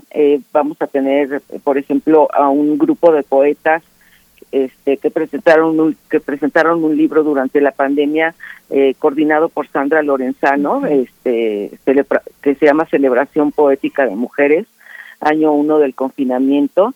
Vamos a tener también eh, una eh, plática con Jasmina Barrera y Tania Tagle, que son escritoras que están tocando temas muy actuales sobre la maternidad, el pospatriarcado. Eh, vamos a tener también a Jennifer Clement, este, autora de un libro fantástico que se llama Lady D, sobre los feminicidios y la desaparición en la Sierra de Guerrero y también y, la proyección de la película eh, Noche de Fuego que está basada en este libro. Entonces sí estamos eh, trabajando en coordinación, digamos, con un tema que para la UNAM ha sido primordial y al que le ha dado muchísima importancia desde, desde diferentes eh, desde diferentes eh, actividades y desde diferentes acciones. Y pues para nosotros es muy importante, además de que la coordinadora de difusión cultural, Rosa Beltrán, está sumamente interesada en este y pues ya marcó las líneas que con las que vamos a trabajar, que son eh, post pandemia y post patriarcado, y tiene mucho que ver con eso, ¿no? Una última, una última visión eh, también es que es muy accesible. Los parquímetros han ayudado mucho a que la gente pueda llegar y que tienen también un atractivo, un, un plus que es esta extraordinaria librería que está instalada en la casa universitaria, cómo trabajar con, con esos eh, recursos. Mucha gente, yo recuerdo mucha gente decía, bueno, ¿por qué no hay una cafetería en la casa universitaria del libro? ¿Esto es posible? Mira, es, estamos viendo justamente eso, Miguel Ángel. Eh, la librería cerró durante la pandemia, pero no cerró, de, o sea, no cerró completamente, sino que se convirtió en una librería eh, digital, donde se vendían los libros a través de la página de internet y bueno, según lo que eh, reportan en la Dirección de Publicaciones de la UNAM, fue fantástica la venta que tuvieron en línea. Entonces, ahorita la, la, la librería está todavía trabajando en, en, en, esos términos, pero sí hay un proyecto de eh, remodelar la librería y este y también tenemos pues el proyecto junto con eh, Socorro Venegas, que es directora de publicaciones y fomento editorial, de la posibilidad de abrir una cafetería en, en un espacio exterior ¿no? De la librería, eh, que quedaría muy bien, pero como tú sabes, el, la casa del libro, pues es, es un, es un, este, edificio, es un edificio patrimonio, ¿no? Entonces, eh, no es nada fácil, no es nada más decir voy a abrir una cafetería y ya. Hay que hablar con eh, la gente, la casa está en comodato con la UNAM, pero entonces hay que hablar con eh, con, con las autoridades, digamos, de, del centro asturiano para ver qué posibilidades hay de hacerlo. Y creo que sería fantástico abrir una cafetería ahí y que, este, y que sería muy atractivo para, para el público que pudiera este, pasar por ahí, tomar un café, visitar la casa, eh, checar qué actividades hay y pues de paso comprar un libro, ¿no? Por supuesto, por supuesto. Guadalupe Alonso, bueno, pues nos vamos acercando al cierre, pero me gustaría que nos contaras un poco más sobre la presencia de Casa Universitaria del Libro en la fiesta del libro y la rosa que tendrá lugar el 22 y 23 de abril. Hay varias actividades eh, que se proponen desde Casa Universitaria del Libro, eh, la mesa de Adopta un libro, por ejemplo, para empezar, ¿no? Cuéntanos un poquito de cmo estarán participando en esta edición. Sí, bueno, ya ya platiqué sobre las crónicas de la pandemia que vamos a hacer junto con la cátedra Inés Amor. Este, vamos a tener también el conversatorio con Jennifer Clement y la eh, proyección de esta película que ya comenté. Eh, vamos a eh, estar Miriam Moscona con nosotros presentando este pues no presentando el libro sino hablando sobre los caminos de la lengua porque ella siempre ha estado muy eh, interesada en eh, descubrir por dónde este por dónde van ciertas lenguas. Ha trabajado mucho con el ladino ahora trabajó en una traducción conmigo del italiano en fin y, hay, y, tiene publicado un libro su libro más reciente que es la muerte de la lengua inglesa. Va a estar también Jasmina Barrera Jasmina Barrera y Tania Tagle ya lo mencioné. Y bueno la ya sabemos que la fiesta del libro y la rosa eh, tiene como tema principal eh, el, eh, a Jack Kerouac, que, que, es eh, un aniversario importante y este y, su digamos su lema es en el camino resistencia e imaginación. Entonces vamos a tener una eh, plática con los escritores Iván Ríos Vascón y Carlos Velázquez sobre Kerouac y la generación Beat también vamos a tener eh, al final un número de rap con Gael Caballero y Slider Beat, con el que vamos a cerrar el sábado 23 de abril. Y en el Inter vamos a tener también una exposición gráfica que estamos eh, haciendo junto con la Dirección de Literatura de la UNAM y el Instituto eh, Italiano de Cultura sobre el infierno de Dante en el cómic. Lo de Adopta un libro, eh, pues la Casa del Libro siempre ha recibido em, libros en, en, este pues le han regalado libros, entonces tenemos una biblioteca bastante eh, profusa de muchos libros y vamos a sacarlo estos libros a una mesa para que la gente que asista a las actividades pueda pues echarles un ojo y si les interesa alguno se lo puede llevar sin costo, ¿no? Pues Guadalupe, pues muchísimas gracias por estar, por darte este tiempo de estar con nosotros, mucha, mucha vida y muchas actividades para la feria. Me imagino que muchísimas personas, eh, sabiendo que estás ahí, se van a acercar con mil propuestas y que, bueno, van a ser parte de este, de este universo de 2022. Así que, pues mucha, mucha suerte. Muchísimas gracias, Miguel Ángel. Muchas gracias, Berenice. Y bueno, pues esperamos que la gente eh, se acerque a la Casa Universitaria del Libro a ver las actividades, a participar en los talleres, etcétera. Gracias. Muchas gracias. Gracias a ti, Guadalupe Alonso Coratela. Recuerden, Orizaba 24, Roma Norte, en Ciudad de México, eh, es donde podrán eh, pues encontrarse en este espacio, Casa Universitaria del Libro. No dejen pasar pues los eventos que tienen programados para la fiesta del libro y la Rosa 2022. Eh, casul.unam.mx es la dirección electrónica. Nosotros vamos a ir con música, una complacencia musical para Flechador del Sol. Nos pide Un Mundo Raro de Pedro Infante.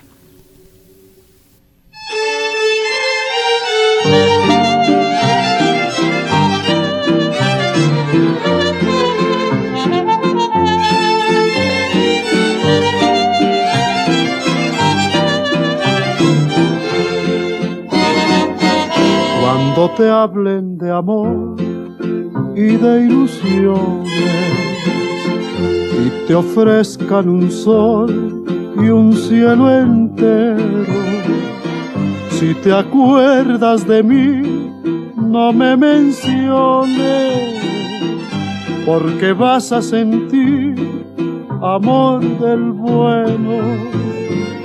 Y si quieren saber de tu pasado, es preciso decir una mentira. Di que vienes de allá, de un mundo raro que no sabes llorar, que no entiendes de amor y que nunca has amado. Porque yo a donde voy hablaré de tu amor como un sueño dorado. Y olvidando el rencor, no diré que tu adiós me volvió desgraciado.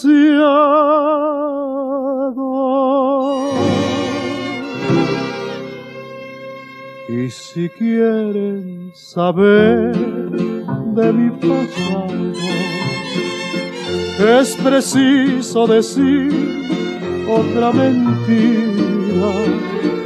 Les diré que llegué de un mundo raro, que no sé del dolor, que triunfé en el amor y que nunca he llorado.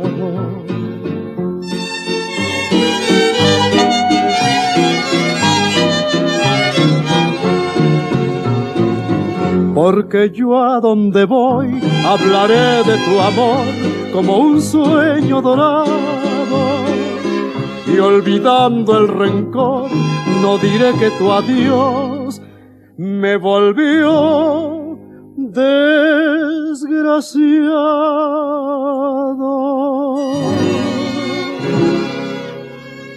Y si quieren saber de mi pasado, es preciso decir otra mentira. Les diré que llegué de un mundo raro, que no sé del dolor, que triunfé en el amor y que nunca he llorado.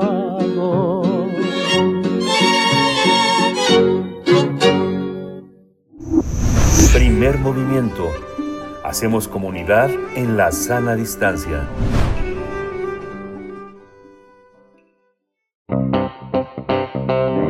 Nota Nacional. David Alman, profesor de Ciencia Política de la Universidad Católica de Chile, a través de su libro Ciudadanía en Expansión, Orígenes y Funcionamiento de la Democracia Directa Contemporánea, aborda diversas experiencias en plebiscitos, referéndums, iniciativas populares y revocaciones de mandato en diversas partes del mundo. La obra consta de tres secciones con siete capítulos, en los que se explica qué es la democracia directa y se presentan sus principales modalidades, plebiscito, referéndum, iniciativa popular. Altman recorre más de 100 años de historia para mostrar los orígenes, el desempeño y las posibles reformas al modo, de al modo actual de poner en práctica esta forma de democracia que está en boga en diversas partes del mundo. El especialista considera que las convocatorias de revocación de mandato usualmente son hechas para checar y decirle a la autoridad en turno, ¿sabes qué? Ya no te queremos más. Vamos a conversar sobre ejercicios de democracia directa como plebiscitos, referéndums, iniciativas populares y revocaciones de mandato. Hoy está eh, con nosotros el doctor David Alman y es doctor en ciencia política, académico, autor del libro Ciudadanía en Expansión, Orígenes y Funcionamiento de la Democracia Directa Contemporánea, editado por el INE, editado por el INE y por siglo XXI editores. Eh, David Alman, bienvenido, gracias por estar aquí. Por favor, buen día. Muchísimas gracias por tenerme. Es un gusto estar con ustedes, Berenice Miguel Bienvenido, doctor. Muchas gracias. Pues bueno, empezamos nuestra charla eh, un poco aclarando las nociones. Eh, democracia, eh, gobierno representativo. ¿Qué noción de democracia expone esta investigación? Me refiero también incluso a aquel elemento dinámico con el que deberíamos entender las democracias del siglo XXI, las nociones de democracias directas y gobiernos representativos, doctor Altman. Sí, es una muy buena pregunta, un poco difícil de responder. Eh, me gustaría comenzar diciendo que la democracia no ha cambiado sustancialmente su definición en el siglo pasado a este siglo. Sin embargo, eh, ahora en los últimos tiempos estamos viendo un crecimiento más importante de estos mecanismos correctivos del funcionamiento regular de la democracia representativa, ¿no? que es la elección de eh, regular de autoridades, la elección para diversos poderes de Estado, etcétera, pero sí la, la, la incorporación más sistemática de estas correcciones que vienen a llenar, a, a, a, mejorar algunas de las debilidades crónicas que la propia representación tiene. La representación en sí misma tiene algunos dilemas y, son insalvables y consecuentemente existen estos instrumentos que nos permitirían eh, mejorar en distintos escenarios, porque para eso hay tantos distintos instrumentos como ustedes han mencionado, eh, y bueno, y aquí tenemos la entrada de la, de la nueva democracia directa. Uno podría decir que democracia directa ya existe desde la época de Atenas, ¿no? de los, la época clásica, pero, pero esta reinvención es algo mucho más contemporáneo. David, tuve oportunidad de, escucharte el año pasado con el tema que en el panel que hicieron en el INE también sobre la activación de mecanismos de democracia directa, que eran los diseños y la implementación. Estábamos a punto de terminar ese diseño que hoy está ya para realizarse el próximo domingo. ¿Tú cómo observas? Eh, eh, tú comentabas que no son los gobiernos los que tienen que organizar eh, la pregunta, sino la ciudadanía, pero se generó una, una, una, pregunta hacia la ciudadanía que no tenía los mecanismos para planteársela. ¿Cómo una sociedad organizada puede plantearse una serie de, de, de preguntas si no si no tiene la suficiente organización para hacerlas? ¿Quién las tiene que, quién las tiene que recibir? En la sociedad mexicana hay muchas preguntas, hay muchas preguntas que involucran muchas formas de gobierno, no solo federal, sino también estatal. ¿Cómo generar el mecanismo que no se, eh, en el que no se piense que organizar la pregunta significa manipularla o generarla, David? Bueno, esas, este, te, diría que es una de las preguntas del millón de dólares, ¿verdad? Eh, porque no hay una respuesta única ni no hay un camino único para responderla. Te diría que dentro del contexto de las instituciones o mecanismos de democracia directa existe una diversidad de, de submecanismos, o sea, algunos los mencionaron ustedes, referéndums propositivos, referéndums obligatorios, referéndums abrogativos, referéndums revocatorios, plebiscitos, iniciativas populares, etcétera. ¿Cómo se, ¿Cómo se materializa y cómo se le da forma a cada uno de estos en los distintos eh, lugares, en los distintos países, en los distintos niveles de un propio Estado. Ustedes tienen el nivel federal, el estadual, pero por supuesto también tienen el ámbito municipal. Eh, en las distintas democracias existen distintas estructuraciones y en, podría decir que en general las autoridades electorales, eh, vamos a decirlo un paso atrás, en general estos procedimientos son conocidos previamente y no dependerían necesariamente de la, de, la, de la vocación o el deseo de una autoridad de turno. Es decir, lo que tiene los, las iniciativas populares o los referéndums abrogativos es que son un instrumento en las manos de la ciudadanía. Ahora, son mecanismos de democracia directa, son instituciones políticas que pueden ser eh, muy bien usadas, usualmente son bastante bien usadas, pero como todo mecanismo político, como toda institución política, también puede ser abusada. Entonces la consulta del aeropuerto del año pasado que tuvieron en México, eso responde a un plebiscito consultivo claramente. Y en general los plebiscitos eh, vienen con un uso más capcioso y estratégico por parte de la autoridad sea para destrabar un conflicto en la coalición de gobierno, sea para dar una hiperlegitimidad a una decisión política determinada, o simplemente para lavarse las manos, para decir, ¿saben lo que? Este tema me trasciende, yo no quiero decidir sobre esto, decidan ustedes, yo les paso la pelota, ustedes deciden. Entonces, cada una de estas instituciones, cada uno de estos mecanismos de democracia directa cumple roles distintos y se eh, engarzan con la democracia representativa de una forma distinta. Algunos podríamos decir que democratizan y otros todo lo contrario, otros básicamente son usados por los ya poderosos para seguir avanzando o mantener sus posiciones privilegiadas. Eh, mm, doctor Altman, eh, ¿cuál, ¿cuál es su, diagnóstico, siguiendo un poco en el ámbito del contexto, cuál es su, diagnóstico respecto al problema de la representación, que ya nos, ya nos ha mencionado un poco las debilidades de la representación, eh, se ha llamado en, estos, en estos tiempos la crisis de la representación, vemos ya desde hace algunos años, por ejemplo, a los llamados outsiders de la política que ganan elecciones, Zelensky mismo, Trump, Bukele, ahora en Costa Rica también un, un candidato que le ganó a la figura tradicional eh, de la política en, Costa Rica. En todo caso, las sociedades democráticas expresan pues con claridad su necesidad de cambio. Doctor, ¿cómo lo ve? Sí, lo veo tal como usted dice. Eh, efectivamente, en los últimos años hemos visto una ola de líderes, entre comillas, populistas, para ponerle un nombre, porque tienen varios nombres.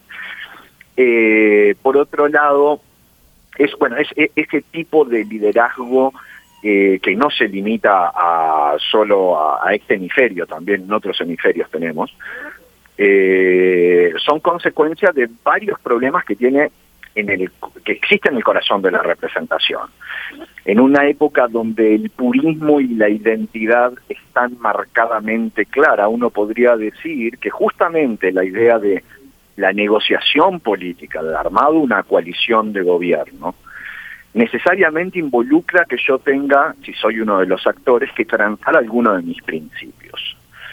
Y, y, esta y, para algunos puristas, este, esta negociación política, cuando armamos una coalición de gobierno, sea donde sea que estemos, eh, significa la traición a ciertos principios y la, eh, eh, la, la, la la movilización de, de, de, la gente para decir, no, esta persona traicionó lo que dijo que iba a hacer. Bueno, evidentemente si yo negocio con, con otro partido, no puedo pretender que mi agenda política y la agenda política del otro partido se maximicen y estén 100% presentes. Uno tiene que dar algo a conceder, ¿no? O sea, bueno, está bien, no vamos tan fuerte en la política impositiva, pero avanzamos por esta política educativa, no sé, cada partido sabrá. Pero para mucha gente de la sociedad civil esto es eh, traición, ¿verdad? Porque si me votaste para que yo llevara a cabo X medida política y justo esa medida la, la tuve que suavizar para lograr estar en el gobierno. Esto se, es muy evidente en regímenes parlamentaristas, no tanto así en regímenes presidencialistas, pero en el mundo de las, de las democracias parlamentaristas europeas, por ejemplo, esto se ve todos los días. Eh, entonces, eh, estos mecanismos de democracia directa ofrecen la posibilidad de tener un as en la manga a, la ciudadanía para decir, bueno, miren, ustedes se movieron demasiado en este punto, está bien, yo te voté, pero pero yo quiero cambiar esta política o no me gusta esta política que acaban de aprobar, yo me reservo el derecho de derogar, intentar derogarla, o si no me escuchan frente a una demanda sistemática e importante, yo tengo derecho a eh, cambiar las reglas de juego independientemente de lo que la autoridad quiera. Y acá está uno de los secretos. Este es uno de los poderes más, más, más virtuosos, diría, de la democracia directa, es que uno no le tiene que pedir permiso a la autoridad para ser un, colegislador pasivo. Es decir, yo no, no tengo que estar colegislando constantemente. Sin embargo, me reservo la posibilidad de ser colegislador en momentos muy específicos y a través de un procedimiento preestablecido y claro. Oye David, eh, como después de, que estuviste eh, en un ambiente un poco más pacífico el año pasado, ¿cómo observas hoy la, la inquietud mm, de legisladores, de actores políticos frente al proceso que va a vivir México el, eh, el domingo? Inevitablemente formas parte del, del, del, protagonismo de esta de este encuentro porque el trabajo eh, que has hecho en México a lo largo de mucho tiempo ya este marca pautas intelectuales técnicas el de una especialidad comparativa y que y que pone a nuestro alcance muchas formas de comprensión muchas preguntas que tal vez no tendríamos la capacidad para hacernos en este momento porque no están en la naturaleza de los acontecimientos políticos hacérnoslas sin embargo hacérnoslas para otros contextos alimentan el nuestro. ¿Cómo observas el proceso que vamos a vivir? ¿Lo ves eh, muy beligerante? ¿Lo ves muy irracional y reflexivo? ¿O es parte de un proceso que tú consideras que México tiene que vivir en estos días? Eh, bueno, eh, es difícil responder porque, bueno, tiene, tiene, tengo ventajas y desventajas para responder esta pregunta. Mi gran desventaja es que no estoy en México ahora no estoy viendo la cotidianidad y me estoy perdiendo de muchísimo detalle que está transcurriendo y no quiero cometer ningún tipo de injusticia. Habiendo dicho eso, esto que en México se va a vivir el próximo domingo no deja de ser un, un, caso más de una serie de eventos que han habido que son muy parecidos, eh, inclusive en nuestra América Latina, eh, y que se parecen más a esos de a lo que se parecería un referéndum revocatorio típico de los que nosotros estudiamos en la literatura. Acá tenemos un problema terminológico. Se habla de un referéndum revocatorio y efectivamente, técnicamente, uno podría decir de lo que vamos a ver el domingo es un, un voto que de, a través del voto popular somete la continuidad de una autoridad en, su cargo.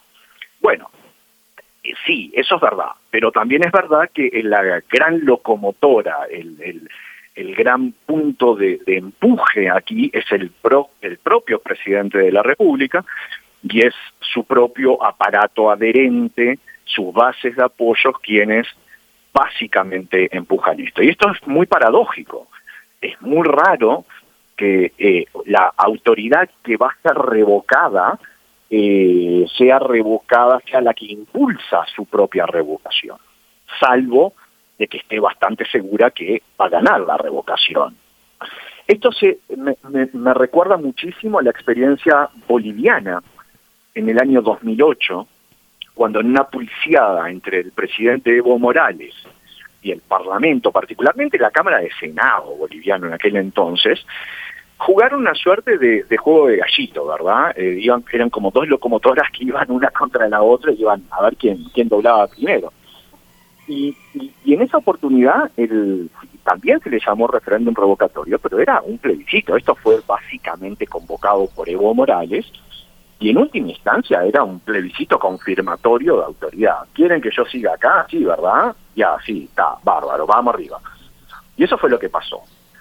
Se aleja mucho más de lo que fue la experiencia venezolana, que les podría decir que es el primer y único caso en el mundo donde eh, directamente se puso en jaque la figura del presidente de la República por vocación popular y cuando el presidente no lo quería, ¿verdad? Hugo Chávez no quería ese referéndum, se hizo un montón de piruetas para evitar ese referéndum revocatorio en el año 2004, un referéndum revocatorio que llevó a Venezuela, si se acuerdan, casi al borde de una guerra civil.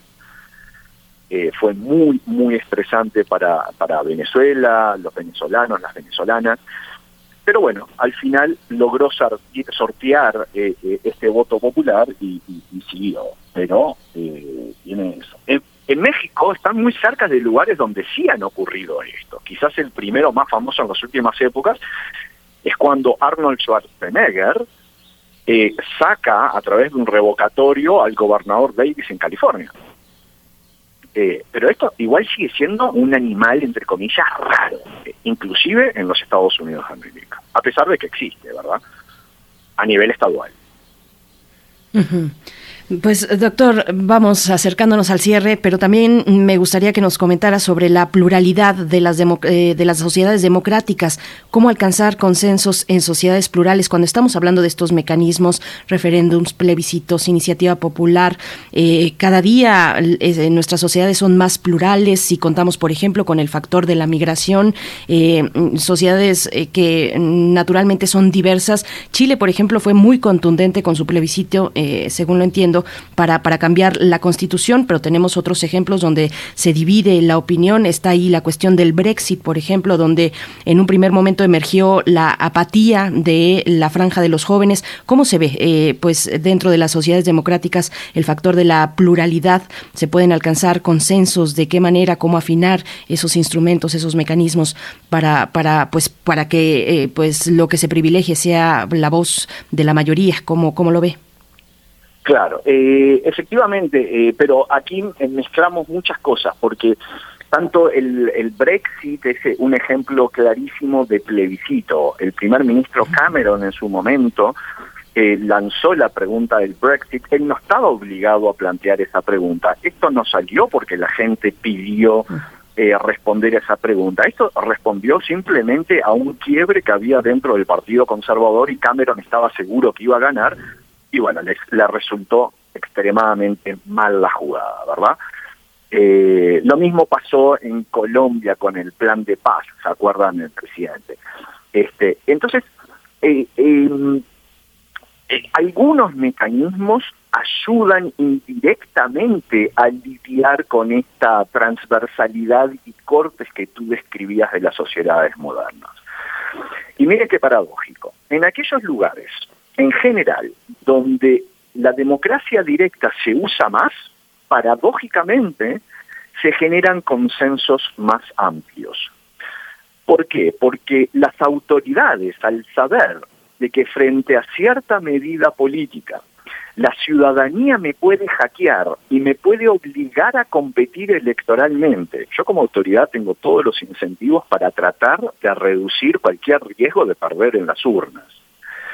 Y frente a ese riesgo, eh, eh, frente a una amenaza creíble de, por ejemplo, un referéndum contra una ley, yo tengo incentivos como autoridad de convocar a aquellos que me podrían hacer el referéndum para negociar previamente.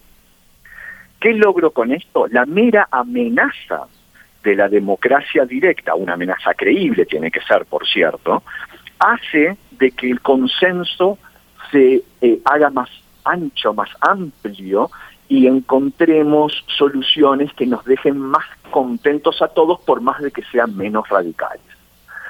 Y si tengo que señalar dos ejemplos que, que bien distantes, pero distintos, pero donde este fenómeno es claro, podría poner el caso suizo en Europa o podría poner también el caso uruguayo en América Latina, que son usualmente señalados o caracterizados como sociedades integradas, con muchos resortes, con muchas formas de absorber la diferencia, países donde en general se encuentran los grandes consensos y países que se mueven políticamente quizás de forma lenta para el gusto de varios, pero donde la legitimidad de las decisiones tomadas, justamente porque fueron decididas en gran medida a través de negociaciones previas, largas, tediosas, aburridas, todo lo que ustedes quieran, pero donde están incorporadas las voces disidentes, hace de que esto sea más robusto. Entonces, paradójicamente, en lugares donde se usa mucho la democracia directa, el consenso que va a contrapelo total de lo que sería un voto directo donde un voto propiamente decide, toma la decisión, es el fiel de la balanza, genera esta integración que creo que es un poco lo que aspira una democracia representativa en el sentido de una democracia donde eh, las mayorías gobiernan pero se respetan a las minorías y esto se mueve no equilibradamente. Ahí creo que subyace uno de los de los bríos más eh, significativos de la democracia, de la integración y de la de la corrección que hacen los mecanismos de democracia directa sobre la democracia representativa. Pues David Alman, pues eh, ha sido toda una lección, digo, te, hemos seguido eh, a lo largo de tu presencia, eh, de, tu de tu mano asesora en estos procesos que exigen pues tanto tanto cuidado, tanta comparación y que finalmente es una visión totalmente clínica de la democracia, de, de su desarrollo, ciudadanía en expansión, orígenes y funcionamiento de la democracia directa contemporánea, pues será una lección también para para nuestra universidad, para nuestras facultades. Te agradecemos muchísimo que te hayas dado este tiempo de hablar de este libro editado por Siglo XXI en colaboración, en coedición con el, con el INE. Ojalá, ojalá podamos contar con tu presencia para entender otros procesos, porque finalmente eh, aquí en este programa estamos muy atentos del transcurso de las democracias en Occidente, en Europa, en otros países. Así que bueno, te vamos a, te vamos, te vamos a molestar próximamente. Por supuesto que sí, Miguel Ángel, un abrazo a Berenice, a todos los auditores, es un gusto estar con ustedes y cuando pueda, no lo duden, me encantaría ir a México. Muchas gracias, David. Maravilloso, hasta pronto, doctor. Buen día. Buen día, doctor David, David Alman. Pues bueno, nosotros estamos acercándonos al cierre de esta segunda hora, próximos a despedirnos de la radio Nicolaita, pero no sin antes ya dar algunos regalos para ustedes, las reinas chulas que de nuevo también son generosas, nos dan eh, pases para asistir a Nosfregatu, el vampiro en el Teatro Bar El Vicio. Son tres pases dobles para asistir al show en vivo, ahí en el Teatro El, Vicio, en, en, Coyoacán, y tres cortesías para el streaming del espectáculo de la función de mañana sábado, ambas para la función de mañana sábado a las 19.30 horas, sábado 9 de abril a las 19.30 horas. Así es que, bueno, eh, hay que buscar nuestra publicación, hay que buscar a los primeros tres que comenten con su nombre más el hashtag presencial o hashtag virtual debajo de nuestra publicación en Twitter o Facebook. Se van a ganar los tres primeros que lleguen sus cortesías, ya sea para la función en vivo o para el espectáculo en streaming de Nosfregato el Vampiro el día de mañana, 19.30 horas, eh, mañana sábado 9 de abril. Y con esto, con esto nos estamos despidiendo. Creo que nos vamos a ir con música. Todavía da oportunidad. Eh, Eric eh, Tingstad es quien nos comparte esta, es una petición de R. Guillermo y nos pide la canción de Sequoia.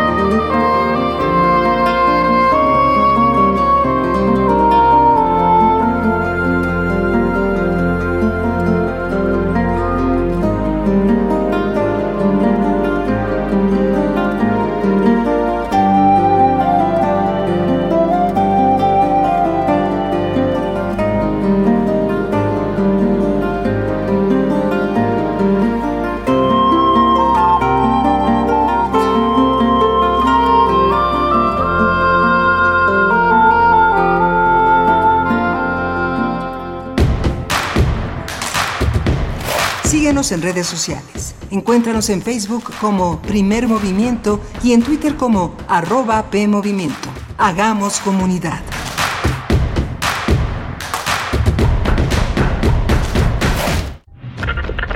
Gracias por esperarnos. Nosotros, en la AM, tenemos una deuda de lealtad con nuestra audiencia. A partir del 2 de mayo, volverás a escuchar tu programación musical favorita dentro del 860 de la amplitud modulada en Radio UNAM. Gracias por esperarnos. ¿Sabes qué tienen en común?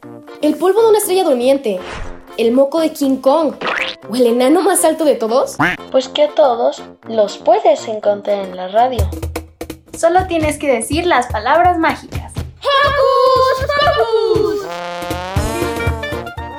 Orejas y escúchanos todos los sábados a las 10 de la mañana por Radio UNAM. Experiencia sonora. López Obrador prometió bajar la gasolina. Va a bajar el precio de la gasolina y de todos los combustibles. La aumentó y no cumplió su promesa. No hice el compromiso de bajarla. Morena le apuesta a las energías sucias que le están saliendo caro a todos los mexicanos. Desde el inicio del gobierno de López Obrador, Baker Hughes ha triplicado sus ganancias con Pemex. Tú ya sabes quién se beneficia de todos esos contratos. Es hora de cambiar y recuperar el tiempo perdido. PAN, unidos por un México mejor. Los nazis crearon las metanfetaminas para convertir a sus soldados en seres incansables y deshumanizados. Bajo su efecto, el ejército nazi inicia la peor guerra de la historia y crea los campos de exterminio. Hoy el cristal se usa para controlar la mente de jóvenes que buscan placer y la de jornaleros y maquiladores que buscan energía para trabajar día y noche. Busca la línea de la vida, 800-911-2000. Para vivir feliz, no necesitas meterte nada. Cosmos. Entramado de lo que existe. Bucle del impulso y la ruina. ¿Dónde termina la devastación? Cultura UNAM, a través del Museo Universitario del Chopo, invita a la exposición Espiral para Sueños Compartidos. Arte, comunidad, defensa y resistencia Instalación en gran formato por la artista colombiana Carolina Caicedo. A partir del 29 de enero. Galería Central del Museo Universitario del Chopo. Enrique González Martínez, número 10, Santa María la Ribera. Miércoles a domingo de 11.30 a 18 horas. Cultura UNAM.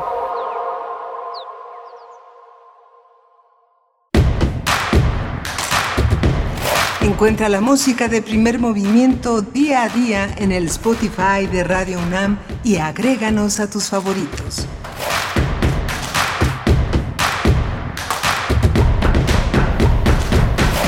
Ya regresamos después de este brevísimo corte. Son las 9 con 4 minutos de la mañana. Ya es viernes, viernes 8 de abril de 2022. Así vamos llegando a la última hora de transmisión de esta semana, de este día, con donde tendremos poesía necesaria y una mesa del día también muy disfrutable para todos ustedes. Y bueno, estamos aquí en Ciudad de México, como siempre, transmitiendo en vivo en el 96.1 en la frecuencia modulada y el 860 de AM. Se encuentra Violeta Berber hoy en la producción allá en cabina y Arturo González en los controles técnicos frente a la consola a cargo de esta nave radiofónica donde les proponemos hacer comunidad a través del diálogo, a través de la escucha y también de sus comentarios en redes sociales. Miguel Ángel Quemain en la voz, en la conducción de este espacio. Buenos días, Miguel Ángel. Hola, Berenice. Buenos días. Buenos días a todos nuestros radioescuchas. Gracias por estar con nosotros. Muy interesante, Berenice, la conversación con el doctor David Alman, que ha estado en México ya eh, desde hace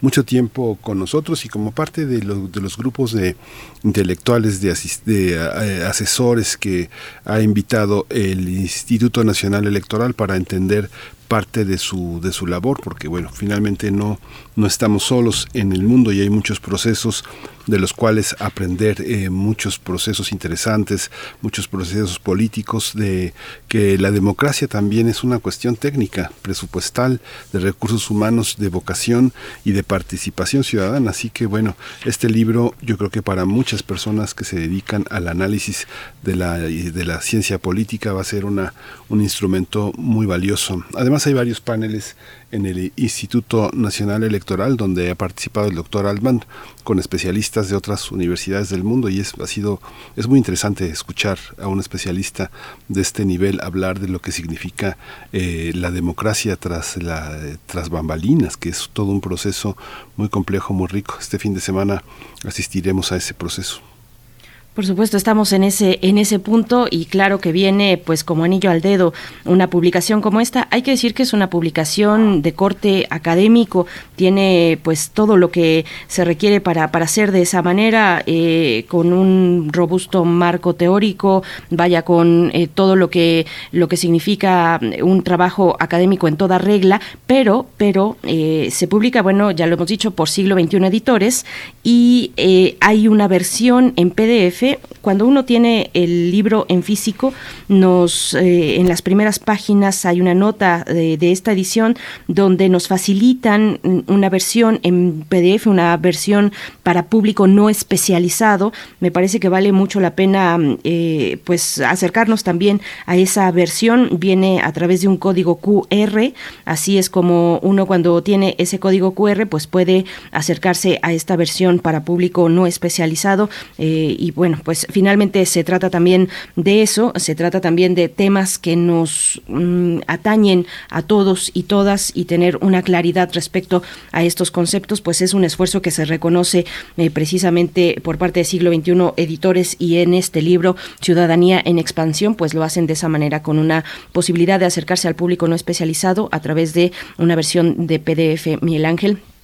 Tenemos varios comentarios, algunos comentarios en la audiencia al respecto de este tema. Nos dice Daniel Manzano Águila, muy buena respuesta. Es un proceso revocatorio propuesto por el mismo gobierno en el poder y el poder corrompe. ¿Será acaso un acto un no acto de, de, corrupción pública de la 4T, el absurdo total, nos dice Daniel Manzano. Flechador del Sol dice, interesante disertación. Sin duda, el político se aprovecha de forma mediática de información incompleta y sesgada para sus propósitos de conservar el poder. Pues bueno, ahí algunos comentarios y también nos están enviando sus complacencias musicales. Por algunos nos dicen que todavía no logran escuchar la señal de Internet. Eh, en fin, bueno, eh, todos sus comentarios por acá. Ya también están participando en las cortesías de Nosfregatu, la, el show de las reinas chulas en el Teatro Bar El Vicio. Ya les hemos compartido. Tenemos cortesías tanto para la función presencial en, eh, en el Teatro Bar El Vicio o para la función virtual. Ya están nuestros, ya están participando. Tienen que hacerlo en respuesta al a la publicación que nosotros ya lanzamos para que en ella puedan ustedes compartirnos eh, pues su nombre con el hashtag ya sea presencial o, mm, eh, virtual y, bueno así se pueden llevar sus cortesías para eh, la función del día de mañana Miguel Ángel. Va a ser muy, muy interesante siempre estar en estos eh, procesos de, del teatro a, distancia. Todavía para la gente que vive fuera de la ciudad es interesantísimo poder asistir a estos procesos. Justamente la mesa del día está dedicada a este tema. La vida no viene sola de Alex Pandev en el, en el vicio. Es autora de teatro, guionista, cantante, defensora de derechos de las mujeres. Va a ser muy interesante eh, observar un trabajo como este porque finalmente nos hermana con todas las capitales latinoamericanas donde el cabaret sigue siendo una manera una manera de tribuna pública, una manera de actualidad, de discutir con, la, con las personas que deciden divertirse de una manera creativa, inteligente, la actualidad política de sus países. Así es cierto. Bueno, pues antes, antes de irnos con la poesía necesaria, solamente enviar un, abrazo, un abrazo solidario a la profesora Mayra Elizondo, profesora universitaria, que es una radioescucha frecuente de nuestra comunidad, porque pues ha tenido la pérdida recientemente, el martes pasado, la pérdida de un ser querido, de su suegro, ella misma lo comparte en redes sociales y por eso yo lo comparto aquí también. Voy a un poco dar lectura mm, rápidamente de lo que ella escribe. Eh, hombre humilde, originario de Michoacán, que vino al Distrito Federal joven y logró formar una familia y tener una mejor vida. Era muy inteligente, nos reíamos siempre y nos quisimos mucho. Pues nuestra, eh, nuestro abrazo solidario lo lamentamos mucho, querida Mayra. Te abrazamos desde este espacio, seguramente toda la comunidad también eh, que, te acompaña, te acompañamos en este, en este momento. Mayra Elizondo, Pues bueno, vamos, vamos ya con la poesía necesaria. Vamos. Es hora de poesía necesaria.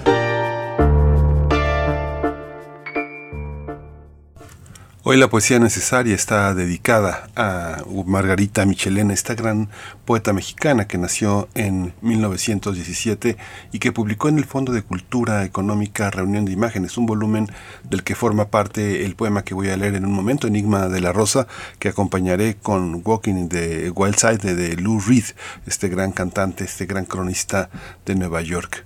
Dice así Enigma de la Rosa. Aria celeste, fábula de espuma, espejo de la nube o llama quieta, golpes de vida oscura levantaron tu infalible palacio de silencio, tu orden luminoso, tu diadema de hielo y hermosura. En soledad te inventas y te eriges estatua centellante de ti misma, mientras el grillo en las dormidas hierbas toca su verde flauta de rocío, eh, y eres, eh, bajel anclado entre sus hojas, dinástica belleza moribunda, ese sueño que en largas noches ciegas tus raíces soñaron el angélico paso que corona una escalera de tinieblas. De una mina de sombras ascendiste por la lenta clausura de tu tallo, bebiendo en negra copa misteriosos licores, y en tu rostro de luces congeladas un gran secreto se desnuda y mira, y la oculta raíz conoce al astro. Qué lúcida potencia te conduce a los reinos del sol y quien te guía por mudos laberintos tenebrosos hasta tu cima de mortal estrella, quien eleva tu ordenada presencia prodigiosa, en qué nocturna beta cristalizas tu radiante sistema, donde aprendes tu oficio de existir si naces vuelo, qué manos alquimistas te decretan, qué ángel enigmático te toma entre los dedos, te sube de las sombras terrenales y te deja flotando, perla mágica, entre tu patria original y el cielo. Golfo donde la inmóvil marca de la tierra empieza a ser oceánicas espumas, mar contenido en el sonoro hueco de las manos del aire, irisado reinar, rostro del fuego, por tu alcázar flamígero o tu tiara de hielo cincelado, sube el hombre que bajan sobre el mundo las selladas sonrisas del misterio.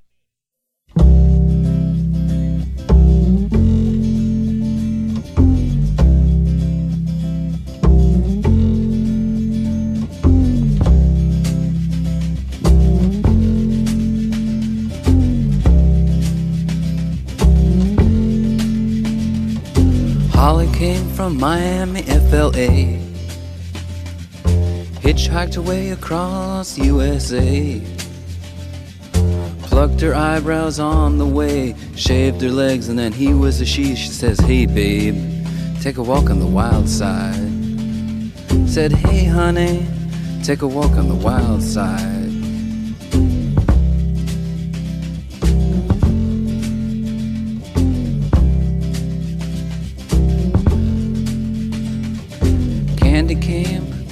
Out on the island. In the back room, she was everybody's darling. But she never lost her head, even when she was given head. She says, Hey, babe, take a walk on the wild side. Said, Hey, babe, take a walk on the wild side.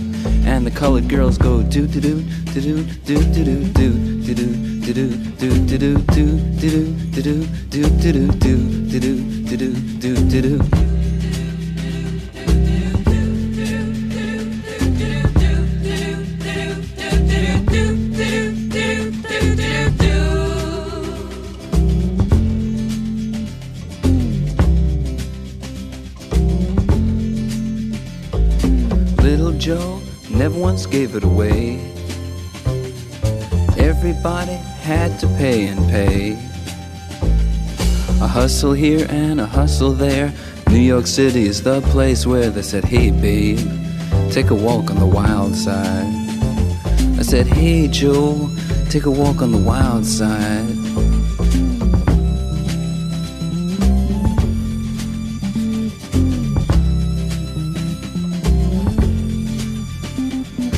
Sugar Plum Fairy came and hit the streets, looking for soul food and a place to eat. Went to the Apollo, you should have seen him go, go, go. They said, Hey, sugar, take a walk on the wild side. I said, Hey, babe, take a walk on the wild side. alright. Huh.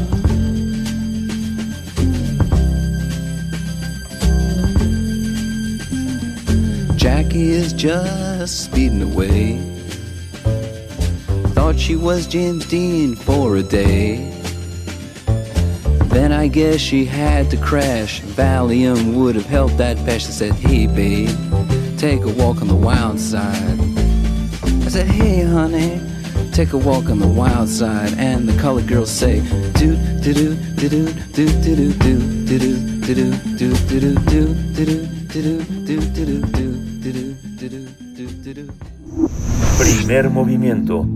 Hacemos comunidad con tus postales sonoras. Envíalas a primermovimientounam.gmail.com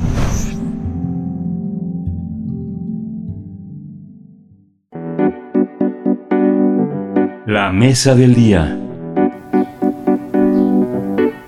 La vida no viene sola. Ese es el título del concierto que ofrecerá en México Alex Pandev para celebrar el amor con historias y canciones, con un estudio, con un estudiado espectáculo de ritmos de todos los colores y latitudes.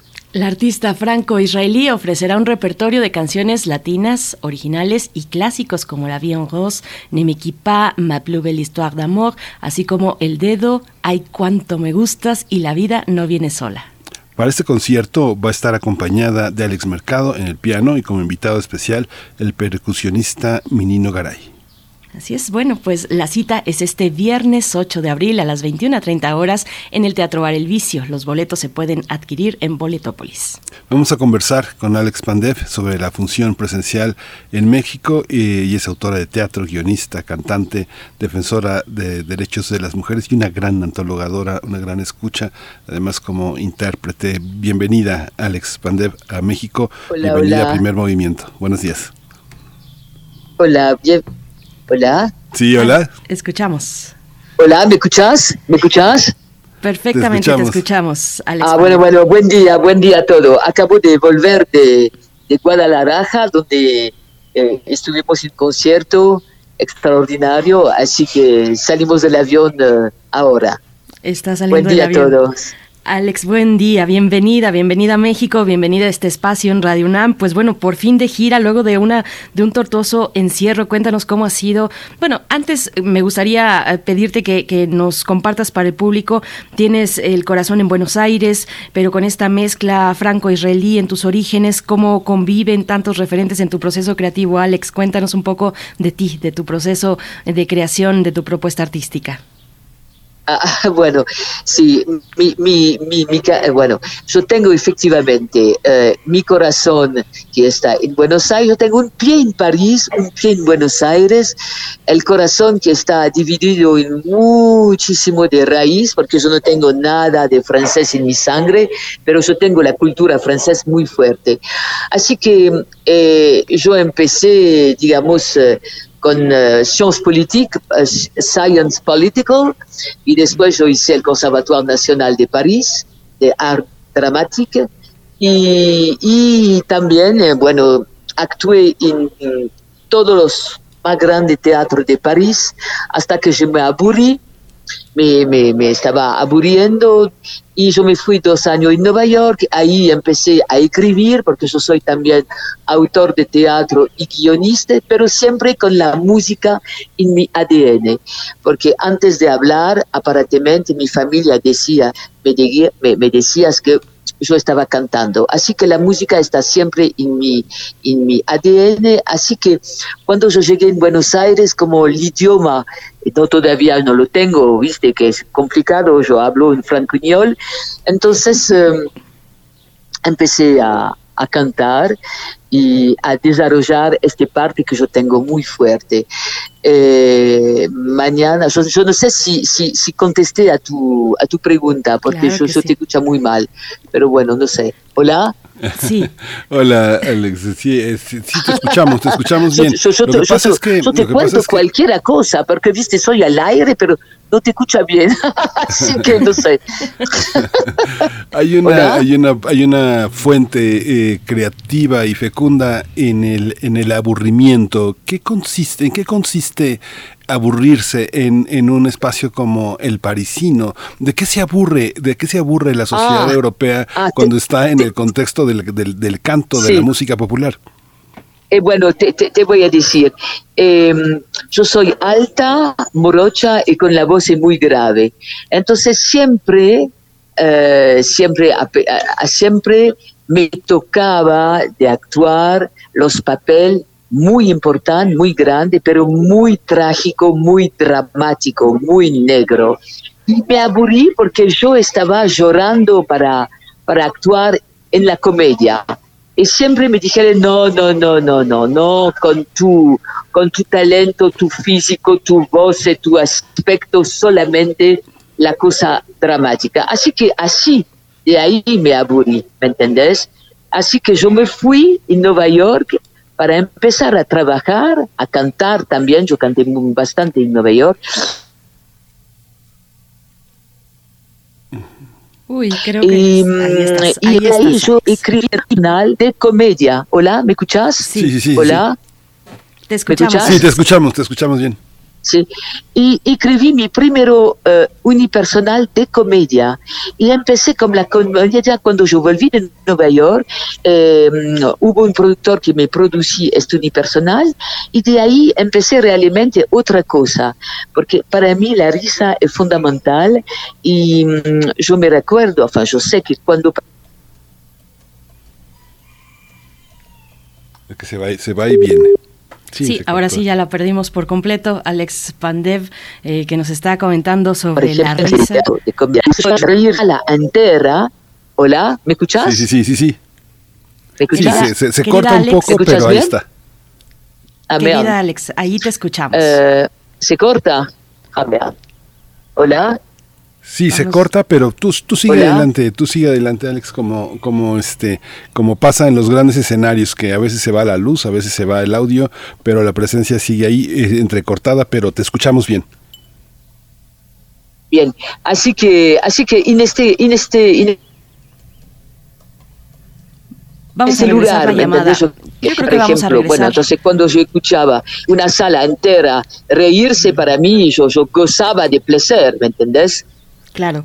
Alex Pandev, Hola. vamos, vamos a regresar contigo en unos momentos más para poder enlazar de nuevo y que tengamos una mejor calidad en esta comunicación. Nos estabas hablando de la risa, la risa es fundamental y de todos estos orígenes. Vamos a dar eh, tiempo también para que la producción pueda reenlazar. Estamos con Alex eh, Pandev que viene a presentarse a México, ya está de gira por México, nos decía, ya estuve, vengo de Guadalajara prácticamente bajando del avión eh, y estará en otros lugares también de la República, así como eh, en el Teatro Bar El Vicio con este espectáculo titulado La vida no viene sola, donde habrá música. Alex Mercado la acompaña en el piano y también el percusionista Minino Garay. Y, bueno, pues interesante la propuesta, Miguel Ángel, de Alex Pandev. Sí, es interesante, le preguntábamos eh, sobre el tema del aburrimiento y justamente lo que nos comentaba es que esa dificultad consiste en que muchos cantantes que tienen una, una, gran, una gran aceptación, una gran confianza en lo que van realizando, finalmente se encasillan, ¿no? Y es lo que produce mucho aburrimiento. Ya estamos, ya estamos otra vez. Alex, ¿nos escuchas? Sí, sí, sí, sí. Adelante, Alex. Pues eh, ahí te estamos escuchando, querida Alex. Y nos estabas, yo creo que nos quedamos en el punto, nos quedamos en el punto de la risa es fundamental. Si puedes a partir de ahí seguir con este comentario. Sí, ah, eh, entonces para mí, viste, entonces yo cambié de género y de cambiar de género me, me, me hizo me hizo una cosa otra, me, me, me daba una otra alas para volar. Eh, así que yo tengo, yo, soy como dicen eh, la gente polidisciplinaria, eh, polifacetista. Yo tengo varios, varios cosas en mi, en mochila artística, ¿entendés? Eh, a mí lo que me, me gusta mucho es la parte de la comedia como actor, como actriz y también como autor, ¿entendés? Por supuesto, Alex. Eh, y en esta parte del aburrimiento y cuando nos hacías el recuento de tus orígenes, de la ciencia política, Science Politique, que nos decías estudiaste, cuéntanos un poco cómo conviven también esos orígenes en tu propuesta, en tu propuesta artística. Eres defensora de los derechos de las mujeres. Cuéntanos un poco de esa parte política de tus espectáculos que desde el mismo momento en el que nos dices la risa es fundamental, la risa también evoca a una a una rebeldía, Alex. Eh, no te escuché bien, pero yo supongo que vos me, me, preguntás cuál es la cuál es la, el punto entre el science politique, la lucha de la mujer y la risa, ¿es eso? Así es, y esa rebeldía en tu en tu eh, creación artística. Escúchame, eh, estoy, yo, te escucho muy mal. Uy, qué lástima. ¿Puedes repetir la, ¿puedes repetir la, la, la pregunta? Claro que sí, Alex, y vamos a ver si todavía es necesario que volvamos a reenlazar, pero la cuestión de tus orígenes, eh, ¿te aburriste en algún momento? ¿Decidiste dar un vuelto, un giro, un, giro de tuerca? Eh, pero en tus orígenes está la ciencia política. ¿Cómo conviven esos orígenes con tu producción artística actual, con esta Defensoría de los Derechos de las Mujeres también? Ah, ok, ok, ok, ok, entendí. No, no, Politique para mí fue un accidente. Yo hice la primera parte, yo tengo el primer diploma, pero yo me escapé de eso. No, no, no tiene nada que ver eh, con, eh, con el resto, porque yo, yo soy un artista de, de, nacimiento, pero por el empujo de mi familia, yo, yo, empecé Science Politique, pero dejé para hacer Conservatoire Nacional Superior de París, ¿entendés? Y por la, la yo, tengo una yo tengo una una una visión una visión eh, de la mujer eh, acá eh, que es una cosa terrible.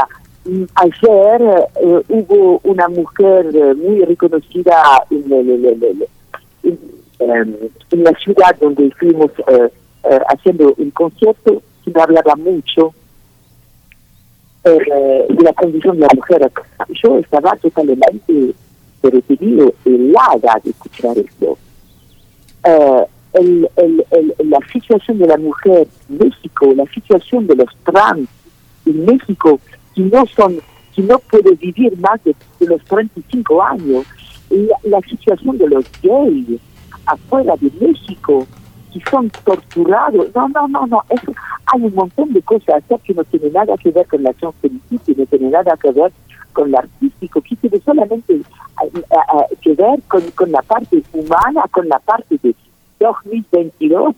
Eh, eh, eh, es, una cosa totalmente regular que yo no puedo entender. Y yo siento que, por ejemplo, en Argentina también estoy muy, muy cerca de todo lo el derecho de la mujer eh, con el aborto, dice el aborto ahora allá es legal, eh, fue realmente genial, genial, genial, las chicas estaban luchando como una bestia para, para lograr eso.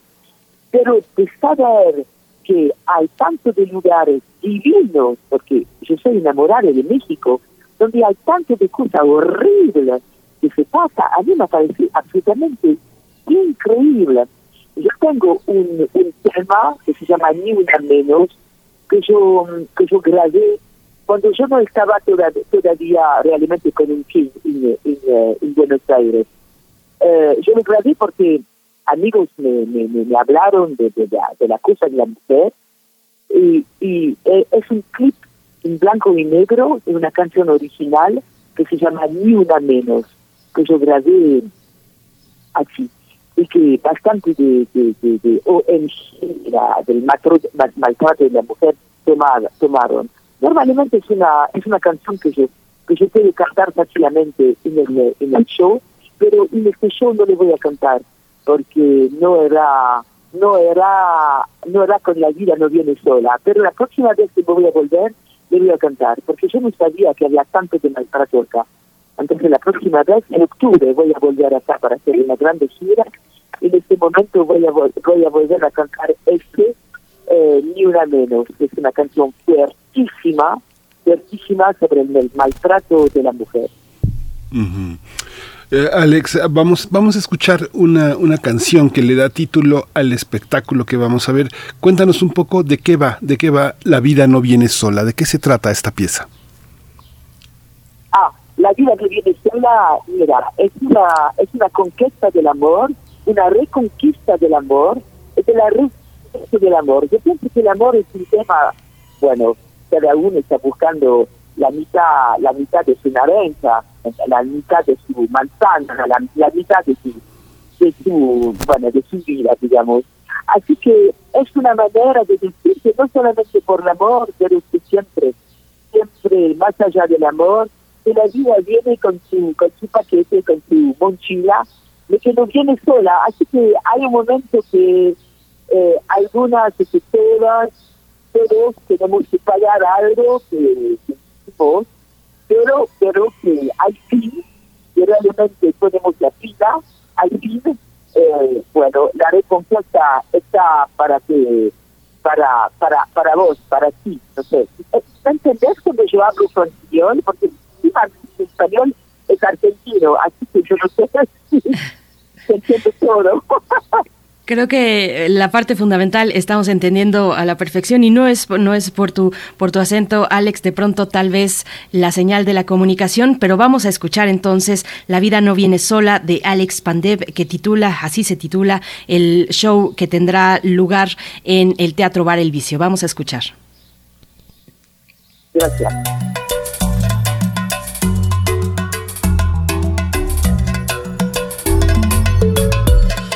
Eres encantador, dominas la ocasión, consigues lo que quieres, no hay otro como vos. Estás lleno de mañas, te sabes traicionero, eres el lobo con piel de cordero. Así llegamos a este momento, yo tan enamorada y tú con otro cuento, pero esta vez ya estoy decidida, no vuelvo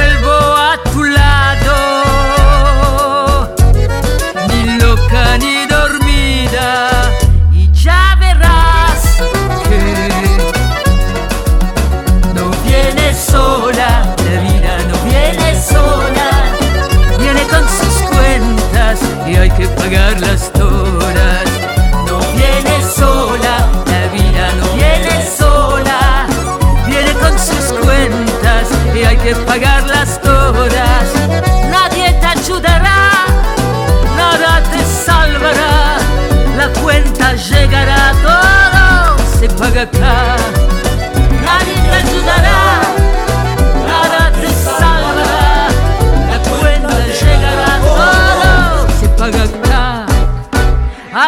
Así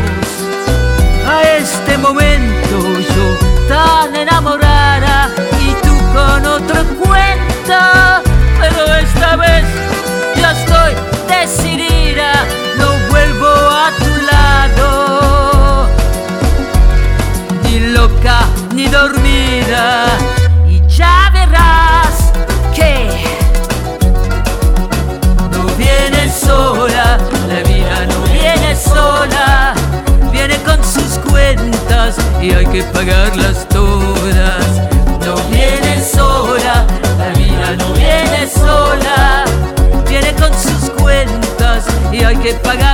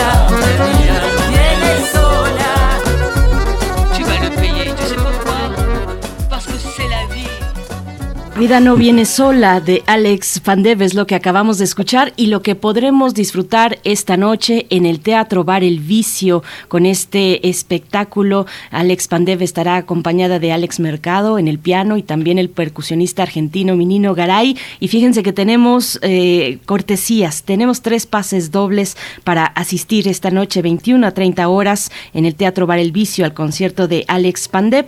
La manera es muy sencilla. Ustedes tienen que buscar nuestra publicación que ya está en Twitter y en Facebook y decirnos quiénes son los músicos que acompañan a Alex Pandev en esta noche en su gira por México aquí en el Teatro Eh, Bar El Vicio. Perdón, Sí, perdón, Alex. ¿yo, yo puedo agregar algo? Sí, claro. Claro que sí. Sí, que la gente que quiere me seguir, mi Instagram, porque yo, yo soy mucho más Instagram, es locura de Alex, sin una sola palabra. Locura de Alex. Instagram, locura de Alex.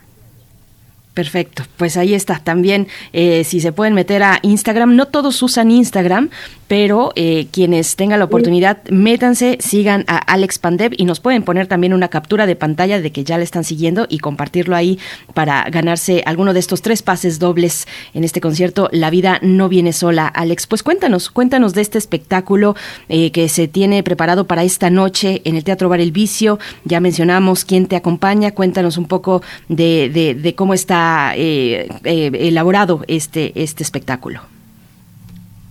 Ser, eh, eh, es un show, esta noche vamos a hacer, yo voy a hacer este show que se llama La vida no viene sola, acompañado, acompañada por músico absolutamente eh, talentosísimo.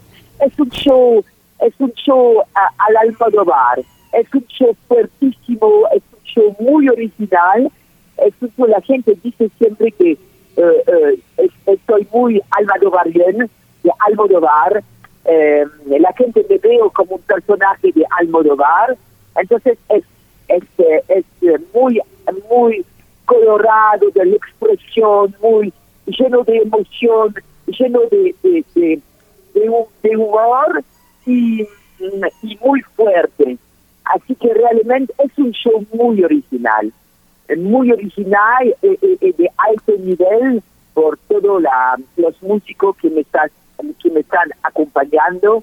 Así que para mí realmente va a ser una gran, gran emoción estar esta noche, la 21, en el Teatro Vicio, que yo sé que el Teatro Vicio es un teatro típico acá, y que las reinas chulas que son a la, a la cabeza de este teatro son absolutamente extraordinarias, divinas.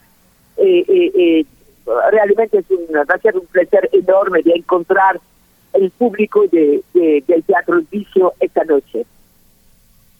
Alex, es, es muy... es, eh, te quiero hacer una pregunta porque... eh, pues eres toda una diva, ¿no? Toda una diva, toda una, toda una mujer del espectáculo, pero las cuentas no vienen ¿Perdón? solas. Te digo que eres toda una diva, toda una mujer del espectáculo, pero la canción está... es- te- te- te- ¿Escuchas? Pues... Eh, yo- yo- yo- es imposible. No, no te había escuchado. Ah, bueno, te decía que eres toda una diva, pero las cuentas no vienen solas. ¿Cómo entender desde el punto de vista de, del negocio, del comercio, del espectáculo, ser una, actriz independiente, una cantante independiente? Eh, siempre hay que hacerse cargo de las cuentas cuando se vive en la independencia. ¿Cómo es este mundo, eh, el no tener que obedecer a un manager para el repertorio, para la manera de conducirse? ¿Qué es, qué es ser independiente? ¿Qué es independiente? ¿Qué, ¿Qué es, qué es ser independiente? ¿Qué significa ser independiente? Bueno, mira, te voy a decir algo. Yo soy independiente, yo soy independiente en cierto lugar, pero yo soy muy dependiente también del amor. Eh, a mí, dice, yo, yo, yo, yo, yo- yo soy una chica, una chica fuerte, eh, pero, pero, pero y mi pareja, par- por ejemplo, me encanta de tener, eh, dice, eh, ¿cómo se dice? Yo, no soy un macho en mi pareja.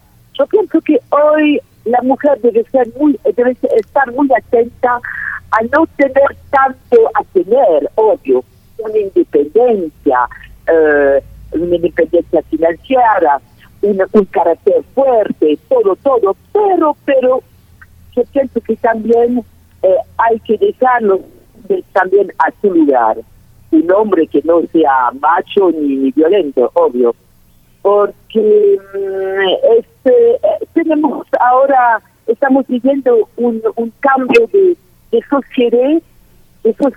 sociedad, que puede ser peligrosa también por la mujer y también por los hombres. Yo pienso que cada uno tiene su, su, su lugar y que, y que la independencia debe se, debe desarrollar, pero se desarrollar, obvio, pero, pero de no perder su feminidad. No sé si me entendés, yo no sé si era la, la pregunta, porque se escucha muy mal. Ay, querida Alex. Qué, qué lástima que, que, no nos puedes escuchar. Nosotros te escuchamos bien, te escuchamos, digamos, dentro de lo que cabe bien. Entendemos que te estás moviendo, que estás de gira. Un poco también para eh, seguir con esa pregunta que planteaba mi compañero Miguel Ángel, hablar sobre eh, qué significa ser una artista independiente y yo le agrego artista independiente en pandemia, qué ha significado para ti, pues sortear eh, ah. las vicisitudes ah. de atravesar una pandemia, Alex. Ok, entonces te voy a decir, eh, yo la pandemia, yo la pandemia, yo la viví, yo la viví de una cierta manera, eh, yo no me encerré en ningún casa, ningún casa, yo, yo trataba de vivir exactamente igual que antes eh, que no pande que, que, que, bueno, de verdad, eh, muy rebelde, muy rebelde a esta cosa.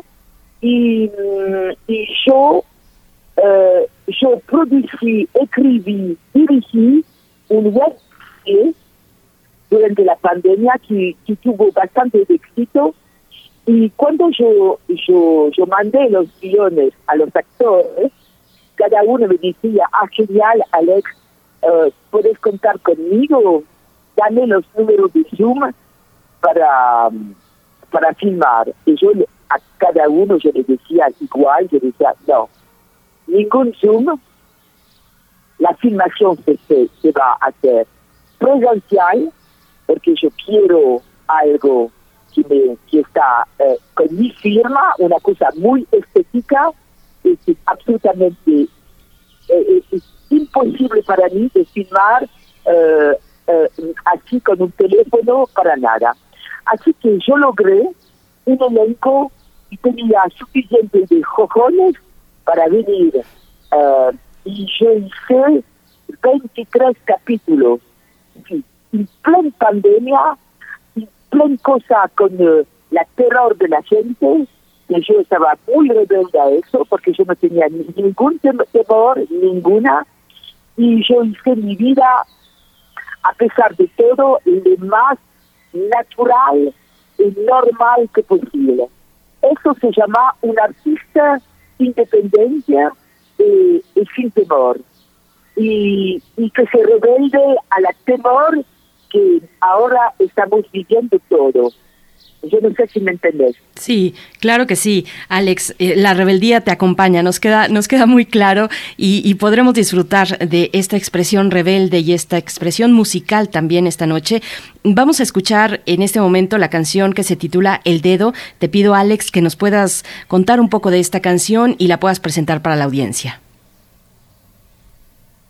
¿Cuál es la canción? El Dedo.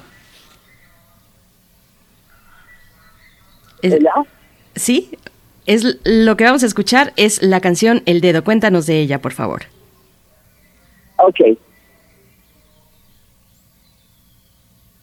Mm, pues nos contará después de escucharla. Vamos a escuchar y volvemos. Estamos con Alex Pandev aquí en Primer Movimiento.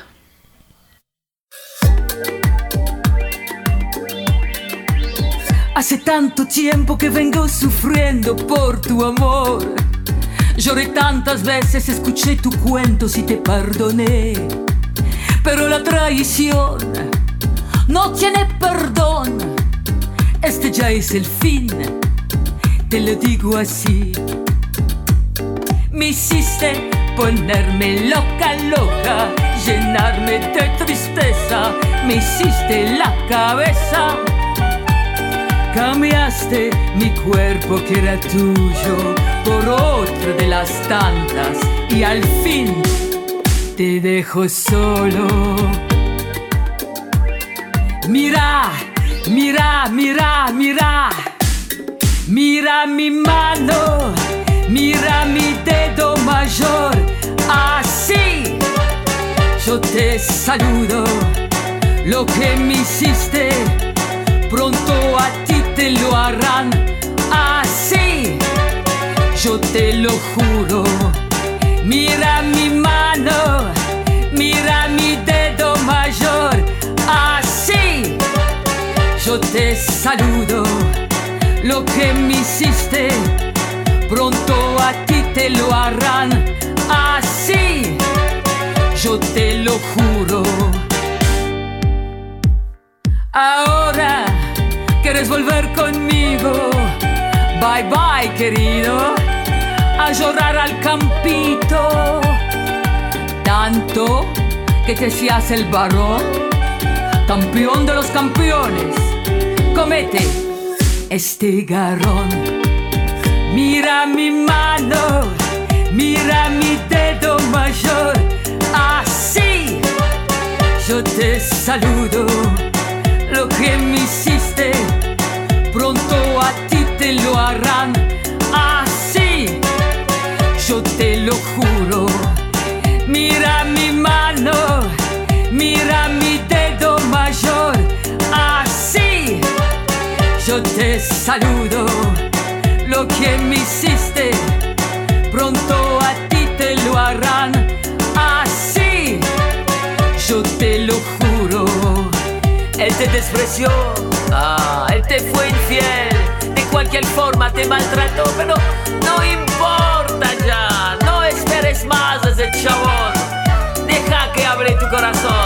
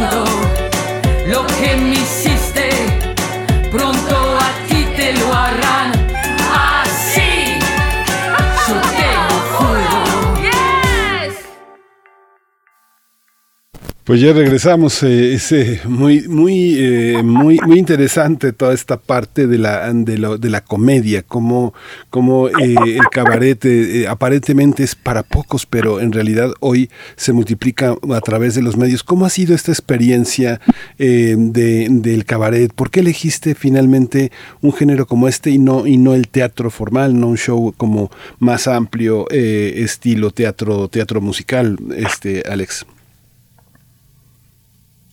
Y bueno, eh, ¿vos me hablar de la canción? Sí, la canción, pero el género, la, eh, cómo, Sí, eh, sí, cómo dedo, entrar en la, esa... la com- canción El Dedo.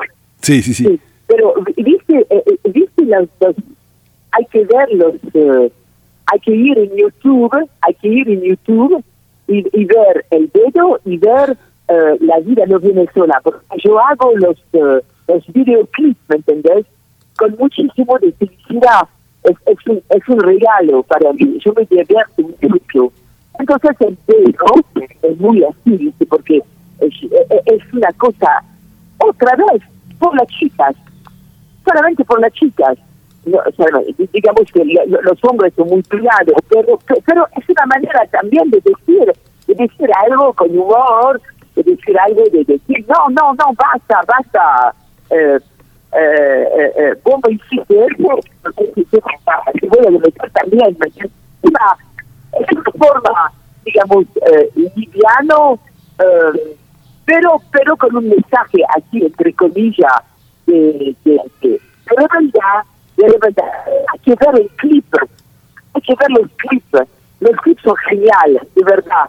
Hay que ir en YouTube, Alex Pander, eh, eh, La vida no viene sola, y YouTube, Alex Pander, El dedo. Hay muchísimo escrito. me encanta. Yo me divierto, yo me divierto, yo me divierto mucho. También lo que yo quiero agregar es que yo soy, yo soy columnista. Yo soy columnista también en la revista Marie Claire. No sé si conoces Marie Claire. Sí. Esta revista la, la mató por, la, por las mujeres. Y, y el tono, mi tono le gustó tanto que me confiaron eh, una página entera a cada publicación donde yo puedo escribir lo que yo quiero.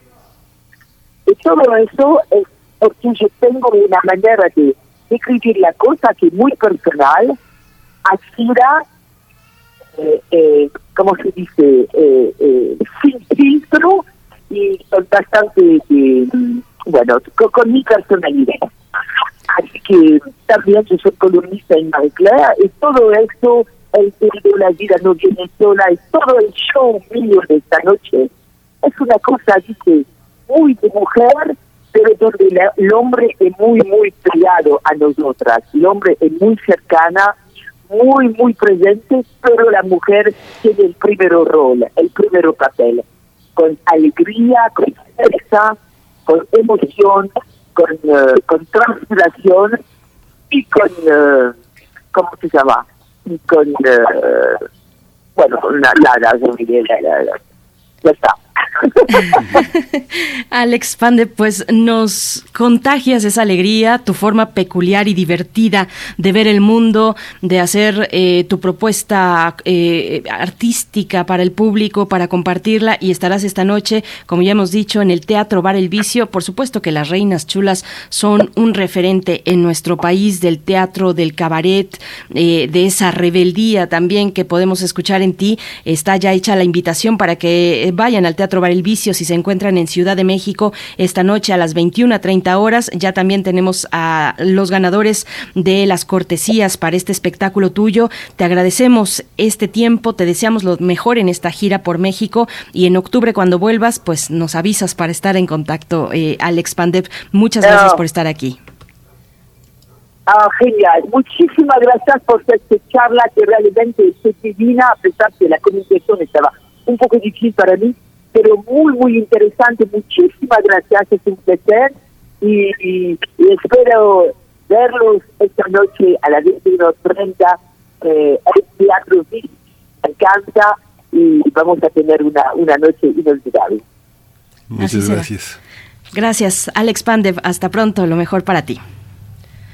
Nosotros vamos a ir con música, pero antes ya tenemos a los ganadores, a los ganadores de la eh, de la obra del espectáculo Nosfregatu en su versión virtual se van para Fermín Alonso López.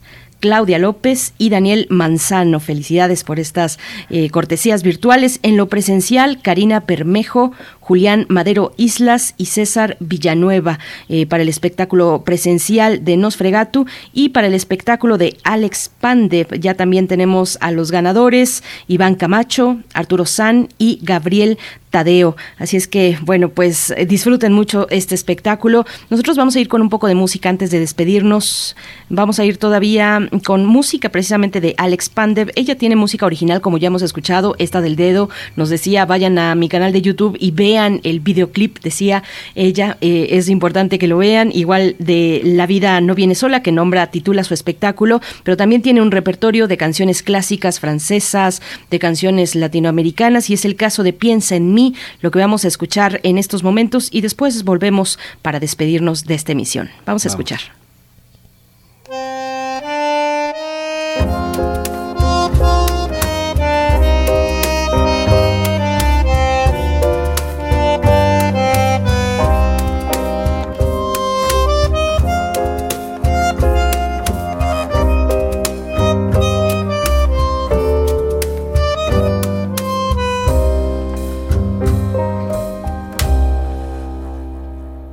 Si tienes un hondo penar, piensa en mí. Si tienes ganas de llorar, piensa en mí.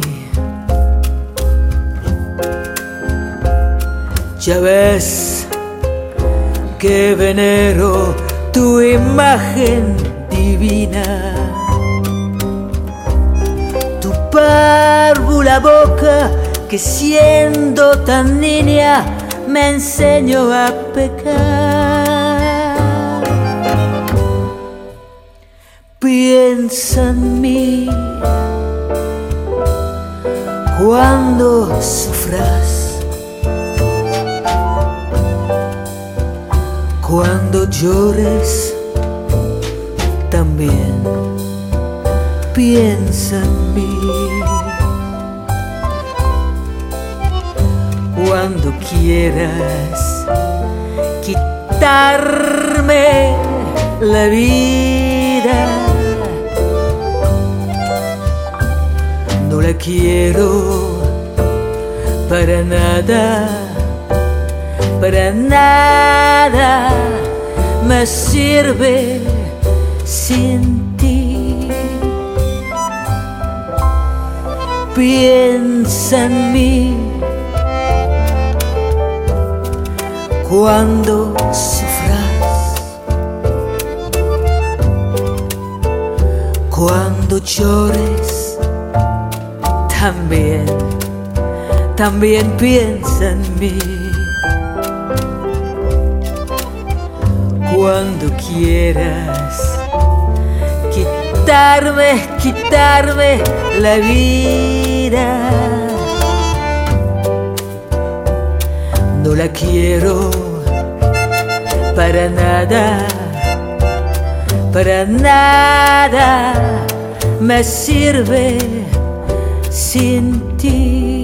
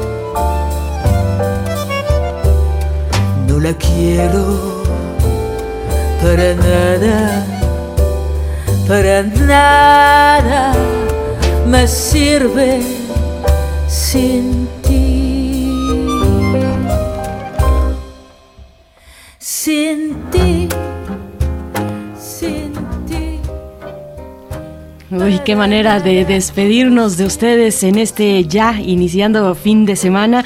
Un fin de semana que estará muy interesante con este proceso de consulta por revocación de mandato que tiene tantas facetas. Nosotros les vamos a dejar a continuación con la ciencia que somos y pues bueno, estaremos expectantes en este fin de semana, el domingo, en esta jornada de participación ciudadana. Miguel Ángel, seguro el lunes con mucho que decir, muchos elementos ya interesantes a la mesa, Miguel Ángel. Sí, muy interesante. Y hay muchas, muchas actividades también en esta ciudad. Yo no puedo resistir eh, la tentación de convocarlos, invitarlos a que vean eh, hoy en la Cineteca y todo el fin de semana Nudo Mixteco de una de nuestras más grandes cineastas eh, mexicanas, que es Ángeles Cruz, autora de Arcángel, de La Carta, de La Tiricia o Como Cura la Tristeza. Nudo Mixteco es un punto de llegada y un punto de partida en la Cineteca 8, 9 y 10 eh, de abril. Véala, véala, no se va a arrepentir. Esto, Qué maravilla. Sí. Pues nos vamos. Gracias Ya, al equipo. es- Gracias, Miguel Ángel. Gracias, esto fue primer movimiento. El mundo desde la universidad. Radio UNAM presentó Primer Movimiento, El Mundo desde la Universidad, con Berenice Camacho y Miguel Ángel Quemain en la conducción, Frida Saldívar y Violeta Berber, producción, Antonio Quijano y Patricia Zavala, noticias, Miriam Trejo y Rodrigo Mota, coordinadores de invitados. Tamara Quirós, redes sociales. Arturo González y Socorro Montes, operación técnica. Servicio social, Lisette Pérez e Iván Chavarría. Locución, Tessa Uribe y Juan Stack. Quédate en sintonía con Radio UNAM. Experiencia sonora.